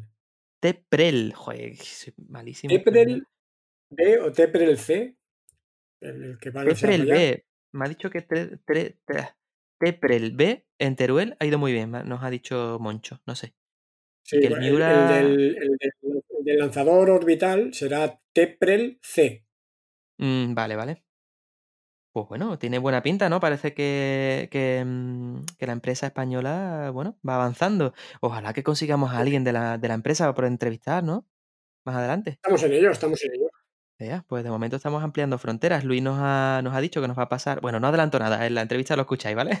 Así que sí, sigo con la última mención, de, que, es una mención muy especial porque es a Enrique. Enrique, que ya lo comentamos en el primer episodio, que fue el primero que nos escribió un email. Y bueno, eh, nos vuelve a escribir en email eh, dándonos la referencia de la persona a la que estamos entrevistando hoy, que es la entrevista que, que va a estar a continuación. Así que Enrique, muchísimas gracias, un millón de gracias y, nada, espero que sigas disfrutando de los podcasts y, ya está, no tengo más nada, más nadie a quien, a quien mencionar. Yo... Sí, muchas gracias a todos y gracias también a los que comentáis en el, en el canal y muchas gracias a todas las personas que, ha comentado Rubén, porque para nosotros, no solo para que el podcast pues, suba en el ranking y tal, sino para nosotros eh, mm. personalmente, pues también nos, nos encanta que nos deis el feedback y, y bueno, poder ver que, lo que hablamos con Rubén pues, pues os gusta y, bueno, podemos ir aprendiendo cómo, cómo ir mejorando. Pues nada, muchísimas gracias a todos y, bueno, os dejo con el siguiente paso. Espero que no se os esté haciendo esto muy largo. Ojalá que, que bueno, sea menos. Venga, pasamos a la, a la entrevista. Hasta luego. En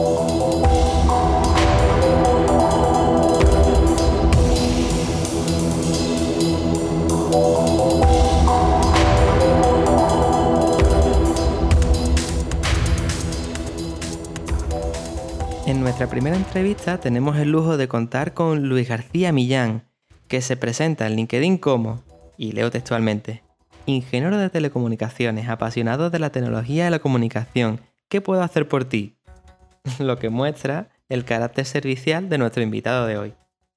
Ha trabajado en la Agencia Espacial Europea, es formador, director y presentador de un programa en la SER llamado Luminiscencia. Fue cofundador y CEO de Sol Galaxy y además, para colmo, es youtuber. Así que nada, os dejo con la entrevista.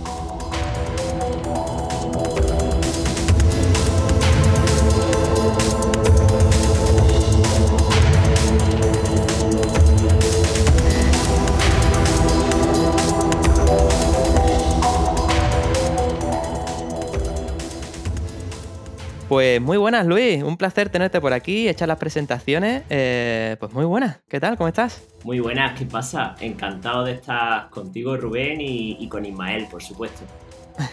Bienvenido al podcast de SpaceX. Bueno, es la primera entrevista que tenemos. Estamos un poquillo, yo al menos estoy un poquillo nerviosillo a ver cómo sale esto. pues seguro que bien, si solo hay que escuchar los dos programas que lleváis para ver que soy unos pedazos de cracks. Muchas gracias, hombre.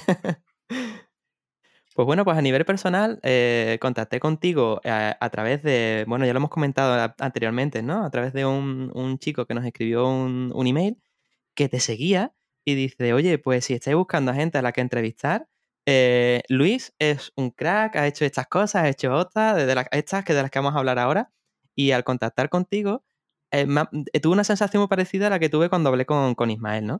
Que, digo, madre mía, este hombre estará súper ocupado, que tiene, vi el, el LinkedIn, la de cosas que haces, ¿no? Y digo, pues bueno, voy a probar suerte. He probado ya con unos cuantos y la verdad es que nunca, eh, la reacción tuya ha sido súper amable. Eh, me has contestado, inmediatamente me dijiste, oye, te llamo el lunes, que yo volvía de, estar en, en, Huelva, en un hotel de vacaciones y, y, efectivamente me llamaste por la mañana que yo estaba cocinando y te decía, ay, espérate que te estoy atendiendo desde el reloj, voy a atenderte desde el móvil para poder hablar mejor. Y, genial, así que antes de nada, muchísimas gracias por ser tan amable, por prestarte y por estar aquí con nosotros hoy en la primera entrevista que traemos al, podcast de SpaceX.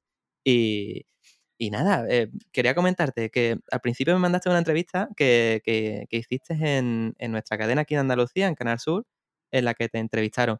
Lo primero es, la curiosidad de cómo, no sé, eh, te entrevistaron, tenías nervios porque apareciste en nuestra televisión autonómica, no sé, yo si a mí me entrevistan en la televisión estaría súper nervioso. Eso es como dar los primeros pasos en la prensa local, ¿no? Siempre, la primera vez que sale en el periódico dice, hola, eh", ¿no? El diario Jaén, que salía yo, yo soy de Jaén, pero ya, claro, salir en la autonómica, eso es eh, la medalla completamente. Y muy agradecido a, Canal Sur por ponerse en contacto, pero igualmente estoy agradecido a vosotros por, por, también mandaros ese mensaje, ¿no? O sea, que yo contestara tampoco es raro. Cuando uno ama la divulgación y lo que hace, eh, minutos como estos son, son de oro. Y además, yo, me permitís, comento que, bueno, como dice Rubén, eh, la entrevista la ha movido él. De, hecho, bueno, ha llegado a través del correo, como decía Rubén, y él ha movido, ha contactado contigo y, y, luego me, me, envió a mí ¿no? El, la información. Mira, que igual podemos entrevistar. ya entrevistado.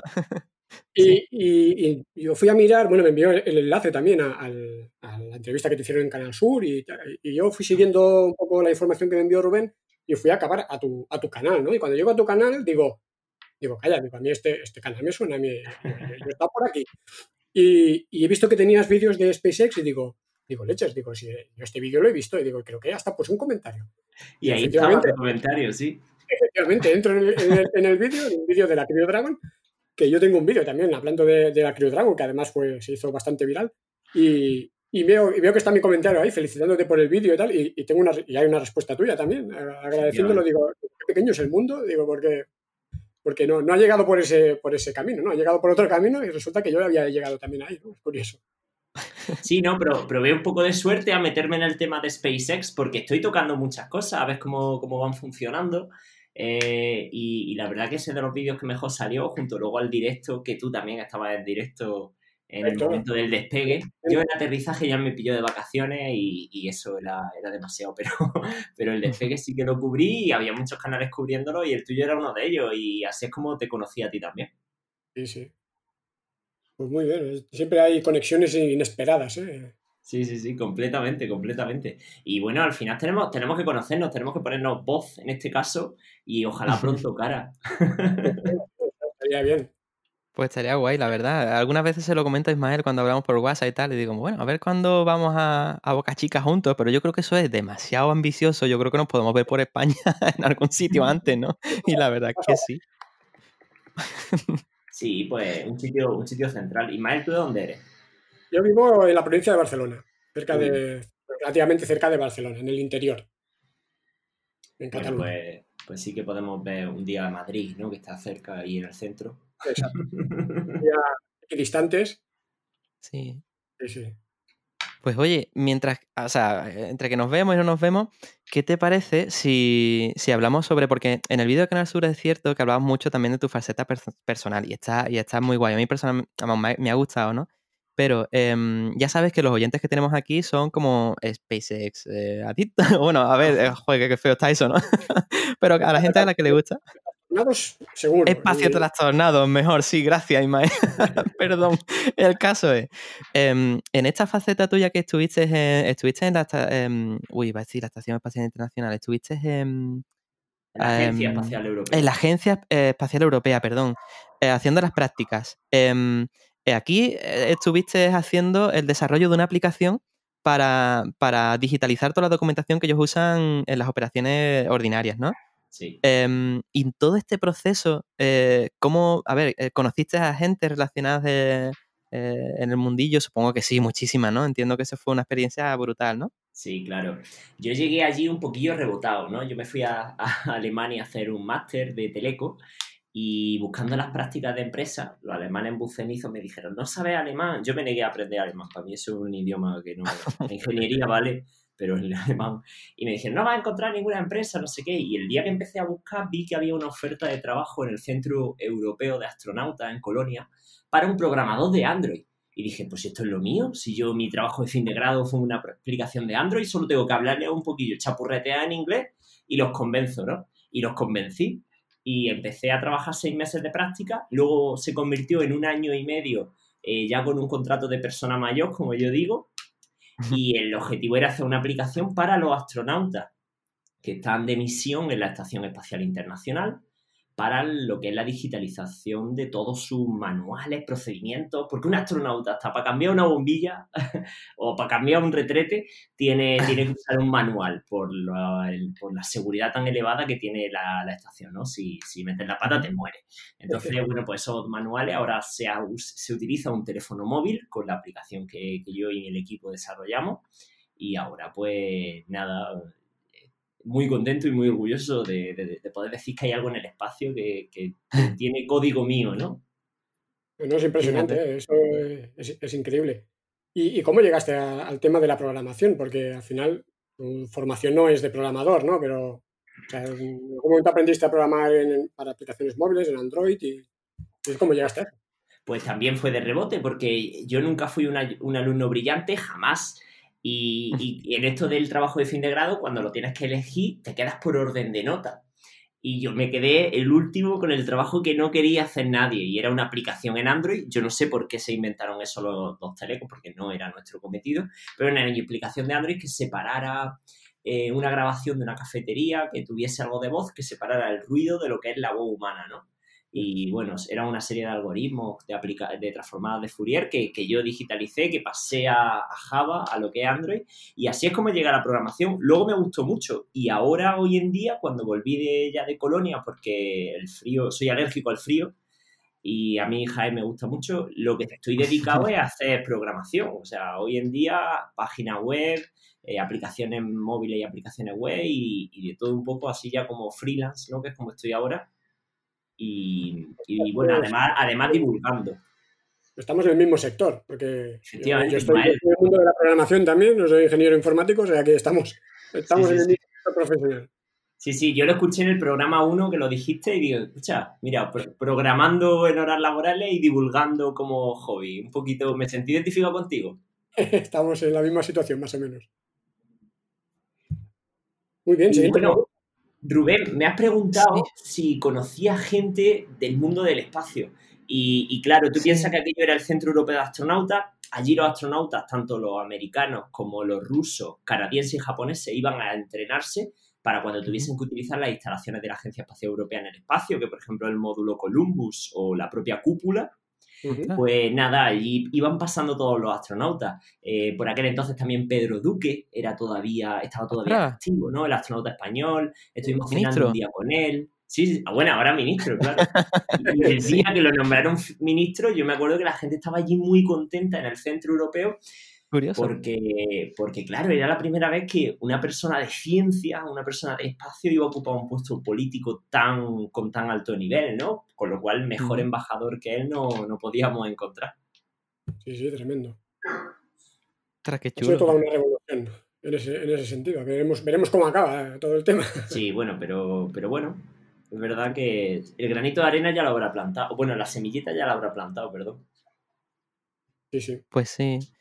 Y, mm, no sé si mm, quizás incluso en la empresa, porque, bueno, como Ismael decía, ¿no? Me comentaba antes incluso de empezar la entrevista, em, a nivel de empresa tienes que colaborar con, todo tipo de, o, sea, la, em, la, Agencia Espacial Europea tiene que, ah, que trabajar a nivel de empresa, es que es eso lo que no, no, consigo, no consigo yo concebir si eh, con, cómo colaboráis a nivel de, de NASA o a nivel de las empresas que trabajan para la NASA Sí. mira, eh, la Estación Espacial Internacional eh, como programa espacial tiene dos socios. que son los rusos y los estadounidenses, simplemente ellos.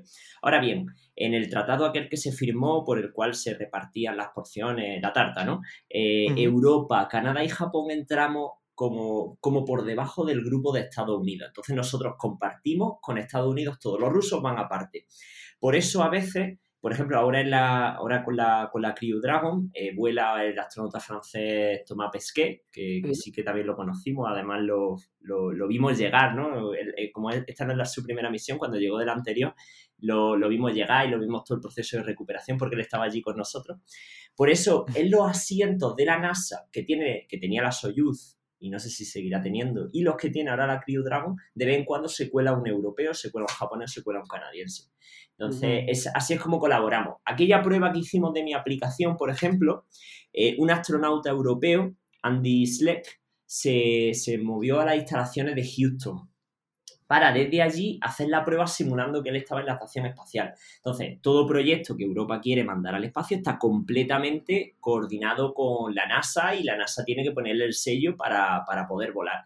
No, no podría hacerlo de, de otra manera. Y así es como estamos funcionando ahora mismo. Al igual que queremos ir a la estación china, los astronautas europeos y me imagino que seguiremos las mismas pautas, aunque la NASA no quiere saber nada de, los chinos, no, en Europa sí queremos porque es una oportunidad de seguir mandando gente al espacio. Y nosotros no tenemos esa financiación que tienen esos dos países, pues me imagino que ojalá llegue, ¿no? Al momento de que vayamos a la Tiangong. Y, a nivel de, colaboración, además de, estar en, estrecho contacto, como dices, con la NASA, por la Agencia Espacial Europea, pues se entiende que, trabaja muy conjuntamente con la NASA, porque además eh, la NASA, digamos que, bueno, la, Agencia Espacial pues participa en la, Estación Espacial, la NASA también, pero la NASA tiene los lanzadores, al final eh, los astronautas eh, europeos en este caso tienen que viajar o con la Soyuz Rosa o con la, o en este caso ahora con la Crew Dragon, ¿no? Entonces, hay contacto también, por ejemplo, con las empresas que trabajan para NASA, como por ejemplo con lo que nos interesaría aquí, ¿no? con SpaceX, por ejemplo. Hay contrato con personal de, en la ESA se tiene contacto más directo, o siempre a través de, la NASA y no directamente con SpaceX, con, personal de SpaceX. Aquí me temo que creo que el contacto va a ser solo con la NASA. ¿Por qué? Porque la, Agencia mm. Espacial Europea, por, por, por, política de nacimiento, solo puede hacer negocio con empresas o personas que pertenezcan a la Unión Europea o al grupo promotor de la Agencia Espacial Europea y Canadá. Entonces, eh, esos negocios, pues yo creo que tienen que ir completamente a través de la NASA, el túnel de la NASA. Eh, luego, por ejemplo, con la NASA también hemos hecho la nave Orión, ¿no? Eh, la nave Orión va a ser otro, otro, otra lanzadera que no sé ahora que está la Crew Dragon cómo quedará la cosa, pero que iba a ser la que llevase a la gente a la Luna en 2024 en la, en la misión Artemis. Y, ahí en esa Orión, en Europa hemos hecho el módulo de servicio. Que, bueno, que ahí sí que había una colaboración para construir la propia nave.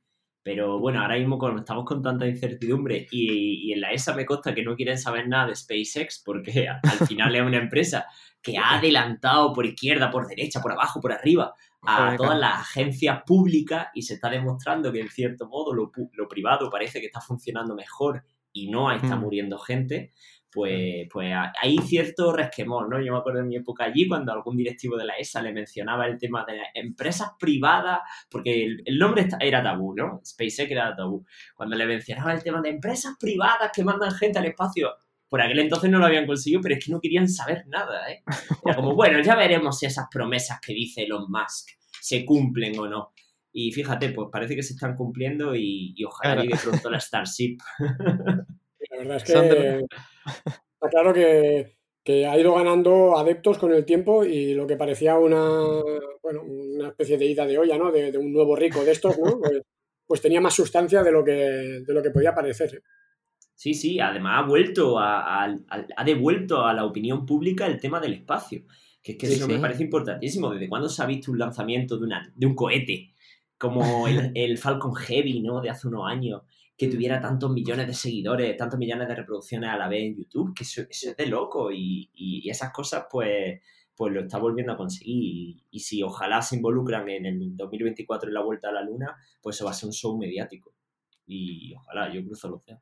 Y ya, y ya Marte, pues ya ni, te explico. Bueno, Marte, es que Marte yo lo veo demasiado lejos todavía. No sé, ¿vosotros habéis atrevido a hacer alguna apuesta de cuándo llegaremos? ¿Sí? Yo sí, Es muy loco, sí, sí, sí no, no, no tengo miedo de, de- A ver, ¿cuándo? Está muy trastornado. Es a finales de, de esta década. Finales de 2000, los, los Al 20. ¿no? fin- Sí, al Ah, 2028, Bueno, hasta, hasta finales. Pues, tampoco está muy loco, ¿no? o sea que No. te has ido. Eh, lo reconozco, pero, Mm. pero bueno. Habría que ver el tema de la ventana, a ver cuándo se abre, pero yo también invito a la gente que nos escucha, luego me leeré los comentarios, a, a que nos escriba cuándo creen ellos, venga, mes y año, abril de 2029, ¿no? Para que no se repita, ¿no? Que yo sé que tenéis un montón de oyentes.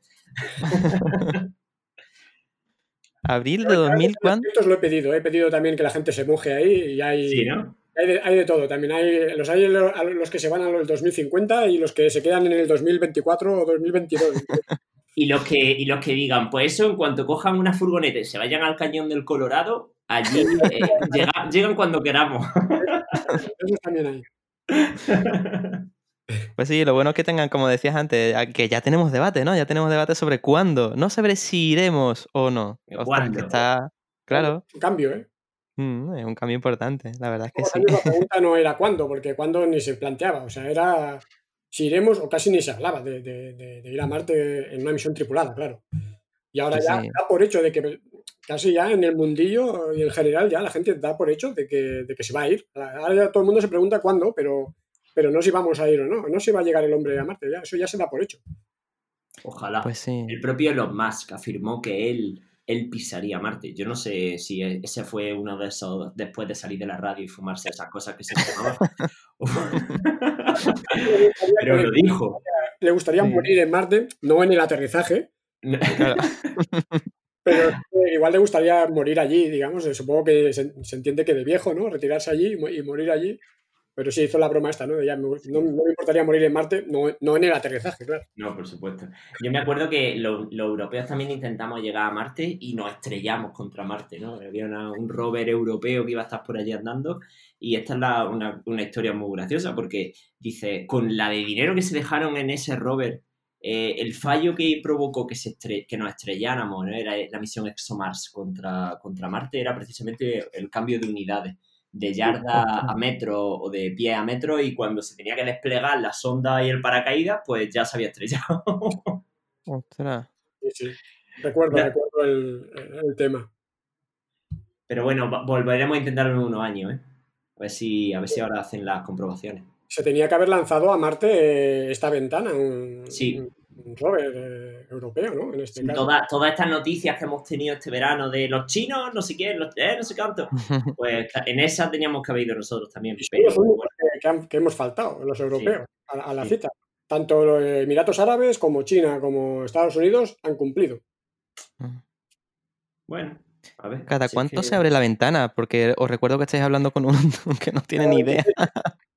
Está ahí. ¿A cada cuánto tiempo se abre la ventana a Marte? 26, 26 meses. Ah, en 26 meses. O sea, son dos años. Yo pensaba que eran más. Y, y- poco. Claro, Vale, por eso dos si años no y lo haces ahora, ya te tienes que ir muy lejos. Mm, Vale, vale. O sea, Por que eso este estaríamos hombre- hablando de otoño de 2022. Correcto. Bueno, sí. daría tiempo a hacer bien los cálculos de, de las medidas, ¿no? La conversión de medidas. Ya está superado ya eso. Los cálculos ya están superados. En el 2022, Elon Musk quiere enviar un- ya una Starship no tripulada a Marte. Para ¿En empezar a 2022? en el 2022. Madre mía. Y en el 2024 dice que ya tripulada, pero bueno, eso no se lo cree nadie. No, Ni él mismo creo que se lo cree. Lo que pasa es que, bueno, no, un- pero tiene que hacer que las acciones suban. Bueno, de No, momento no está en bolsa, creo, ¿no? Eh, Lo hemos hecho, en lo hemos hablado en algún podcast. Este, No, este no, hombre, de momento, lo que está Ah, es pues. consiguiendo financiación eh, privada. Y, y la verdad es que parece ser que no le faltan interesados en darle, en darle el dinero, ¿eh? no, Porque- cable con lo de la bolsa.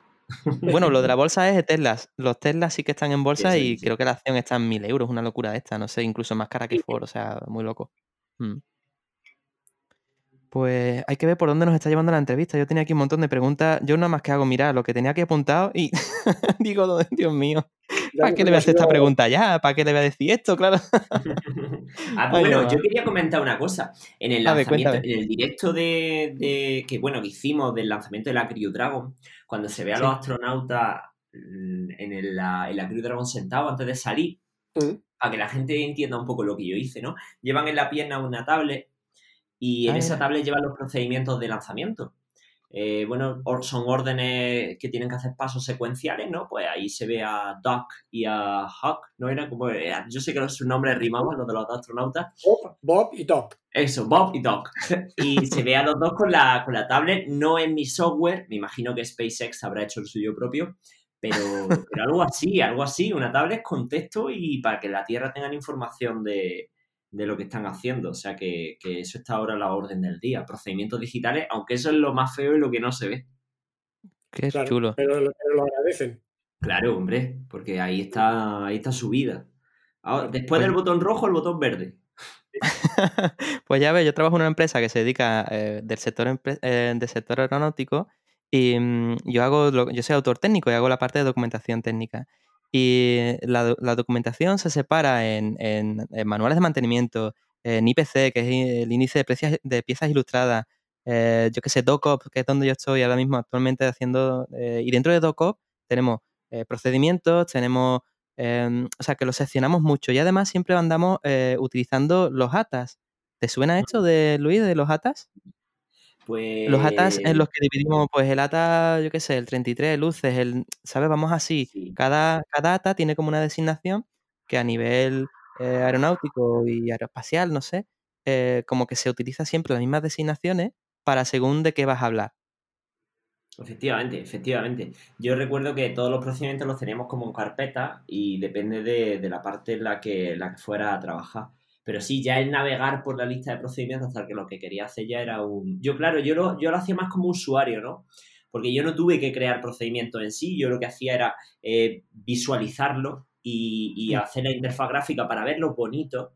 Pero, Mm, vale. pero sí, claro, me peleé muchísimo. Y desde su propio formato, que era una especie de XML raro, a, a cómo pone eso y dónde y accede al vídeo o que, o que pudiera hacer la foto, cómo adjuntar la foto ¿no? al, al procedimiento para que se quedara guardado. Pero, pero sí, la verdad que es bonito y ya lo veo casi que lejano. ¿eh? Hace ya algunos años que, me volví de allí, pero de, de vez en cuando se echa de menos. Eso el ambiente espacial cada día en el trabajo, eso era, eso era mágico. ¿Y cómo eran? Porque nosotros, para nuestra documentación, los instructores, los que son, los Sí. instructores son los que dan clases a los escuadrones Sí.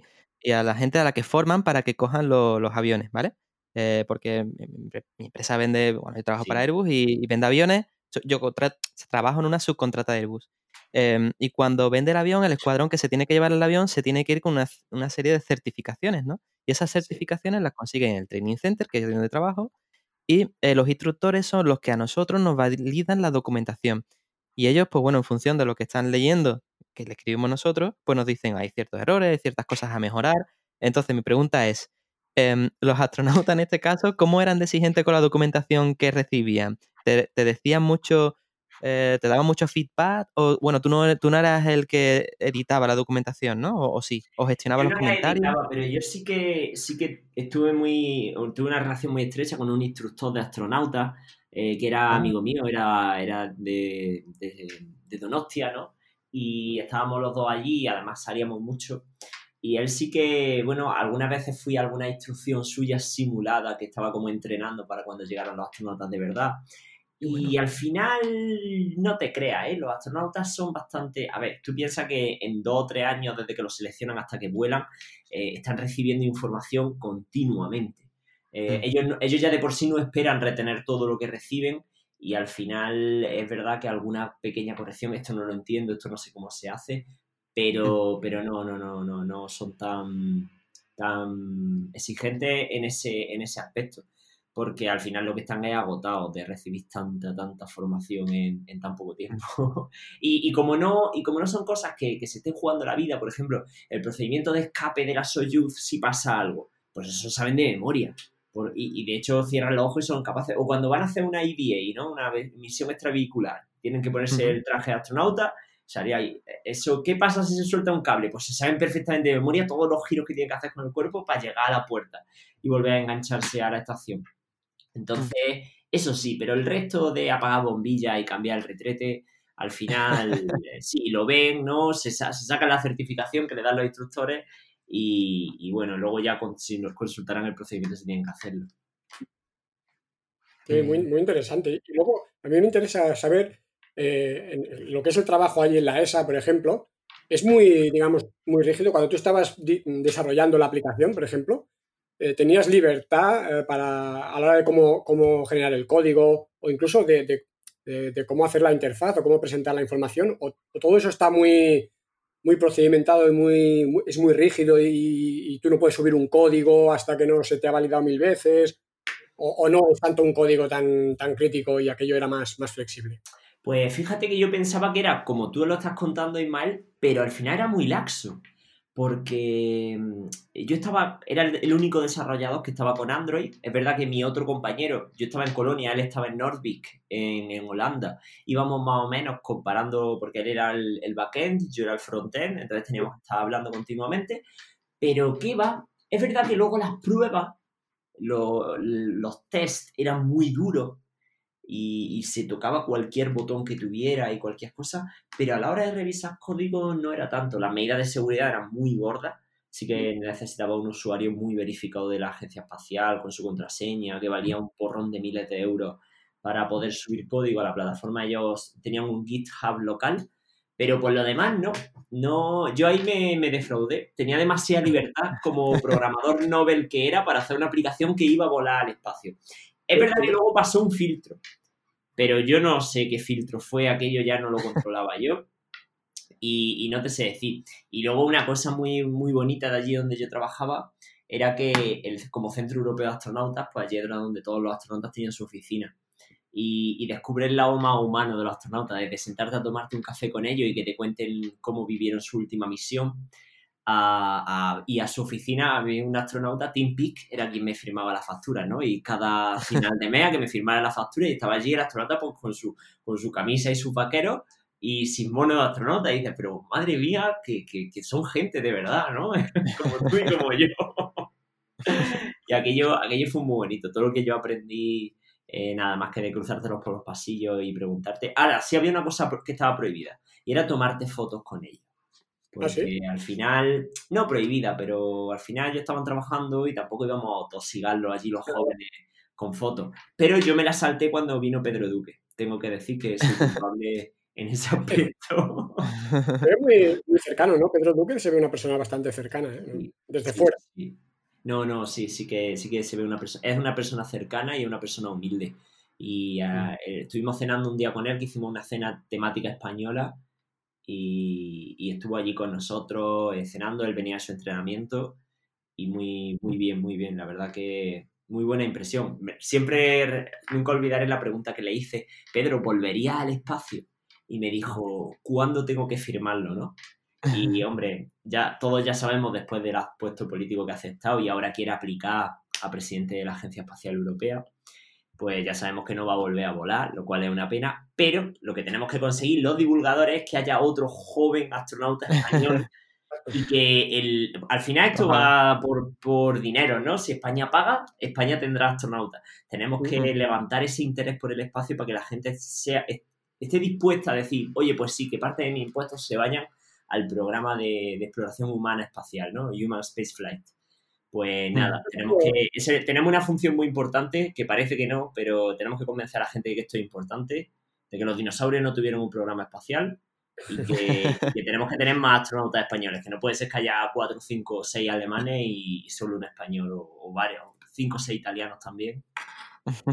La, la, exploración humana es lo que realmente hace, hace volar un poco la imaginación, ¿no? Y es lo que arrastra, arrastra las masas, ¿no? Eso lo vimos, como decías antes, ¿no? Cuando yo ya he hecho unos cuantos lanzamientos eh, eh, en directo en el canal y he subido vídeos y tal, y ves que realmente cuando hay interés es cuando se habla de, naves o, de lanzamientos donde van astronautas o donde, o donde irán astronautas en un futuro y eso es lo que realmente a la gente, a la gente le, interesa y le motiva. Y si, si eso se, se, llevara a cabo, la gente eh, yo creo que esto eh, lo sigue. Por eso digo que cuando el día que volvamos a la Luna o que lleguemos a Marte será, será una locura, porque el lanzamiento de la Crew Dragon, el primer lanzamiento, que tú también lo hiciste en directo, y, bueno, lo, cubrieron infinidad de medios y todo el mundo tenía audiencia, todo el mundo tenía. Mi, canal pegó una subida increíble en, esos días.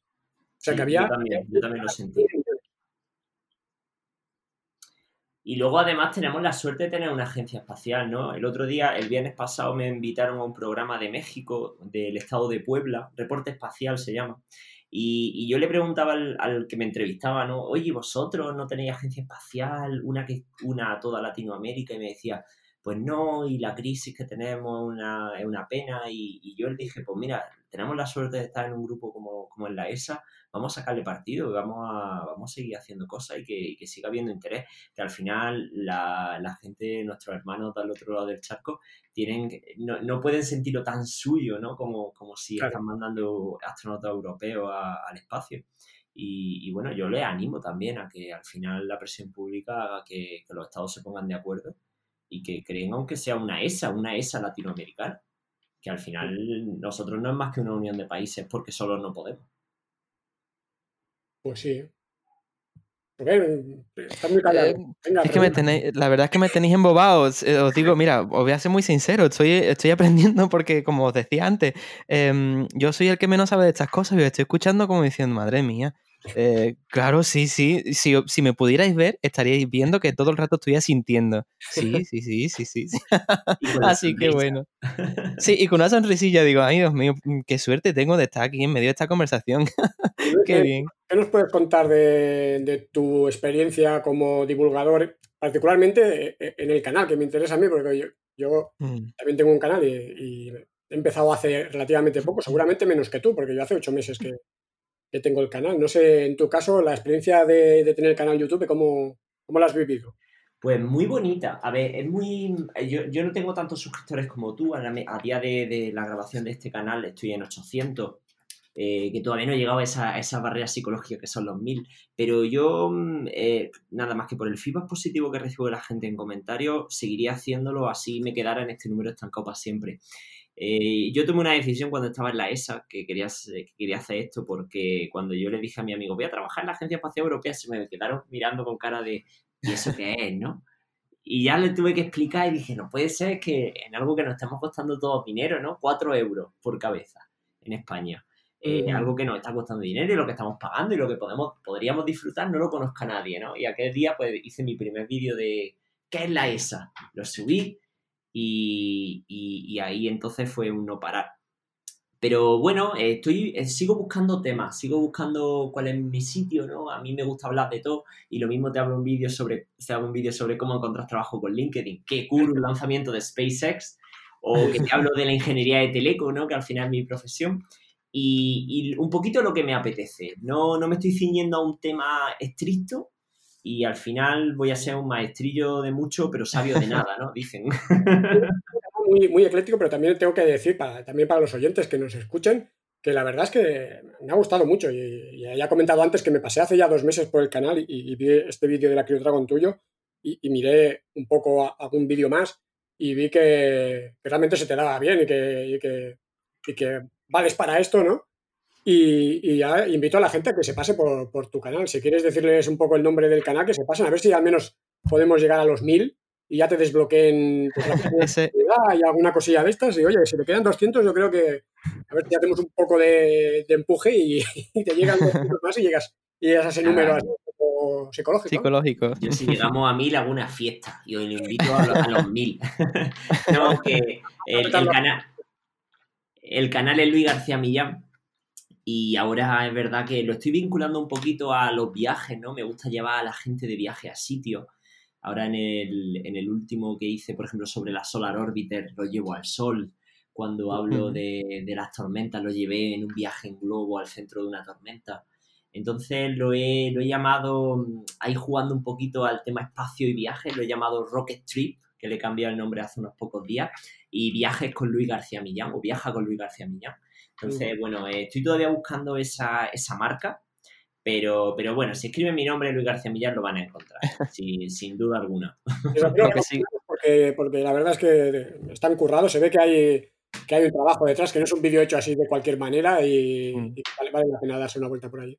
Pues muchísimas y se nota que, que la, además que la divulgación parece que te, te, gusta porque estás también en la SER, ¿no? Un programa de, de radio en, en Jaén eh, que haces, que tengo aquí apuntado que se llama Luminiscencia. ea, y ese es tu pequeño bebé, ¿no? Que decías, como, y, estás en la SER.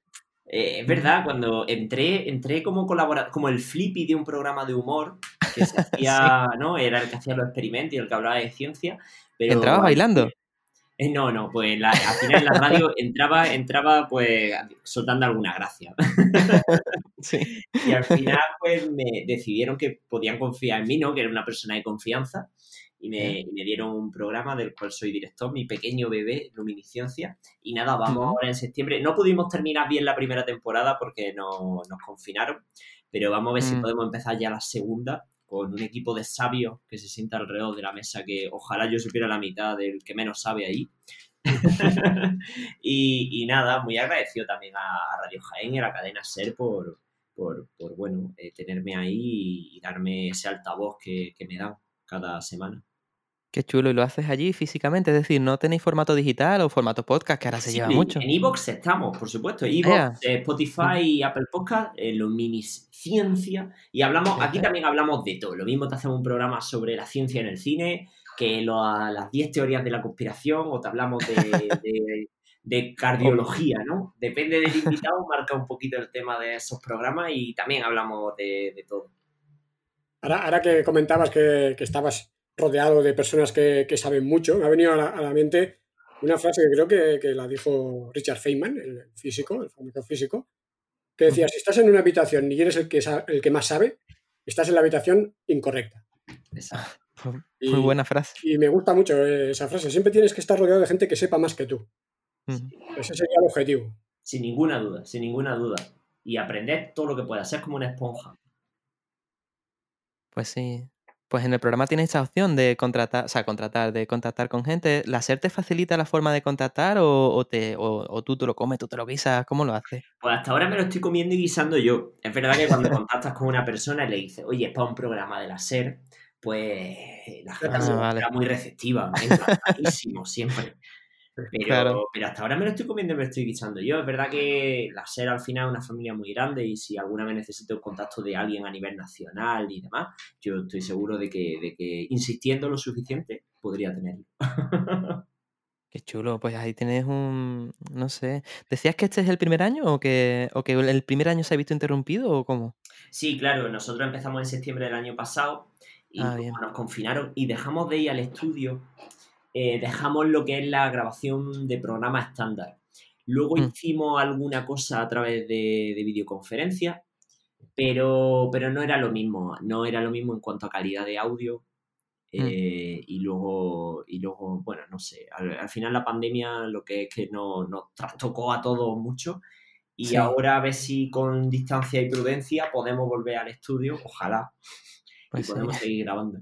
Si no, pues le daré más fuerte al canal de YouTube, seguiré haciendo cosas y a ver si llego a esos mil.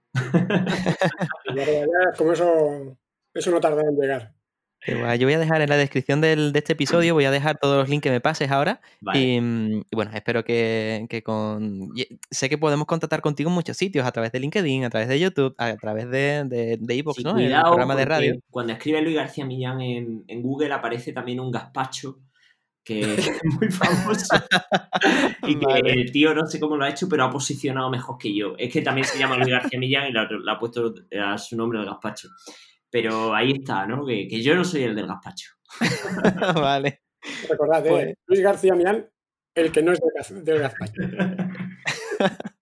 Qué bien. Oye, pues me ha encantado muchísimo. Yo creo que llevamos como, llevamos como 40 minutos, ¿no? Así charlando ya. Yo no sé, se nos va siempre de las manos. Me comido el programa, pero bueno. no hemos comido la hora. Cuando estás a gusto, pues oye, pasan los minutos y, y- y no te das cuenta. pues sí, la verdad Estoy es que encantado un- y, y las cosas que nos hayamos dejado en el tintero estoy encantado de repetir cuando apetezca. Sí, por favor, más adelante que podamos volver a, a, bueno, a grabar otra, otra charla y tal, porque al final ha sido eso. Yo tenía aquí cosas, una especie de guioncito que no me ha servido, ya os digo, para nada, porque tenía algo así pensado decirte y demás, pero bueno, hemos ido charlando y tal. Y, y bueno, yo espero que le haya aportado valor a la gente que nos escuche, que, que a, a mí ya os digo que, que el perfil de, de, de oyente será muy parecido a- al que tengo yo, que le gusta esto, que está ahora sumándose a este carro de, de la exploración espacial, porque, porque bueno, como decís vosotros, está floreciendo este sentimiento y, y bueno, a mí desde luego, mm, yo he estado prácticamente como oyente, ya lo habéis visto un rato, así que espero que le haya gustado.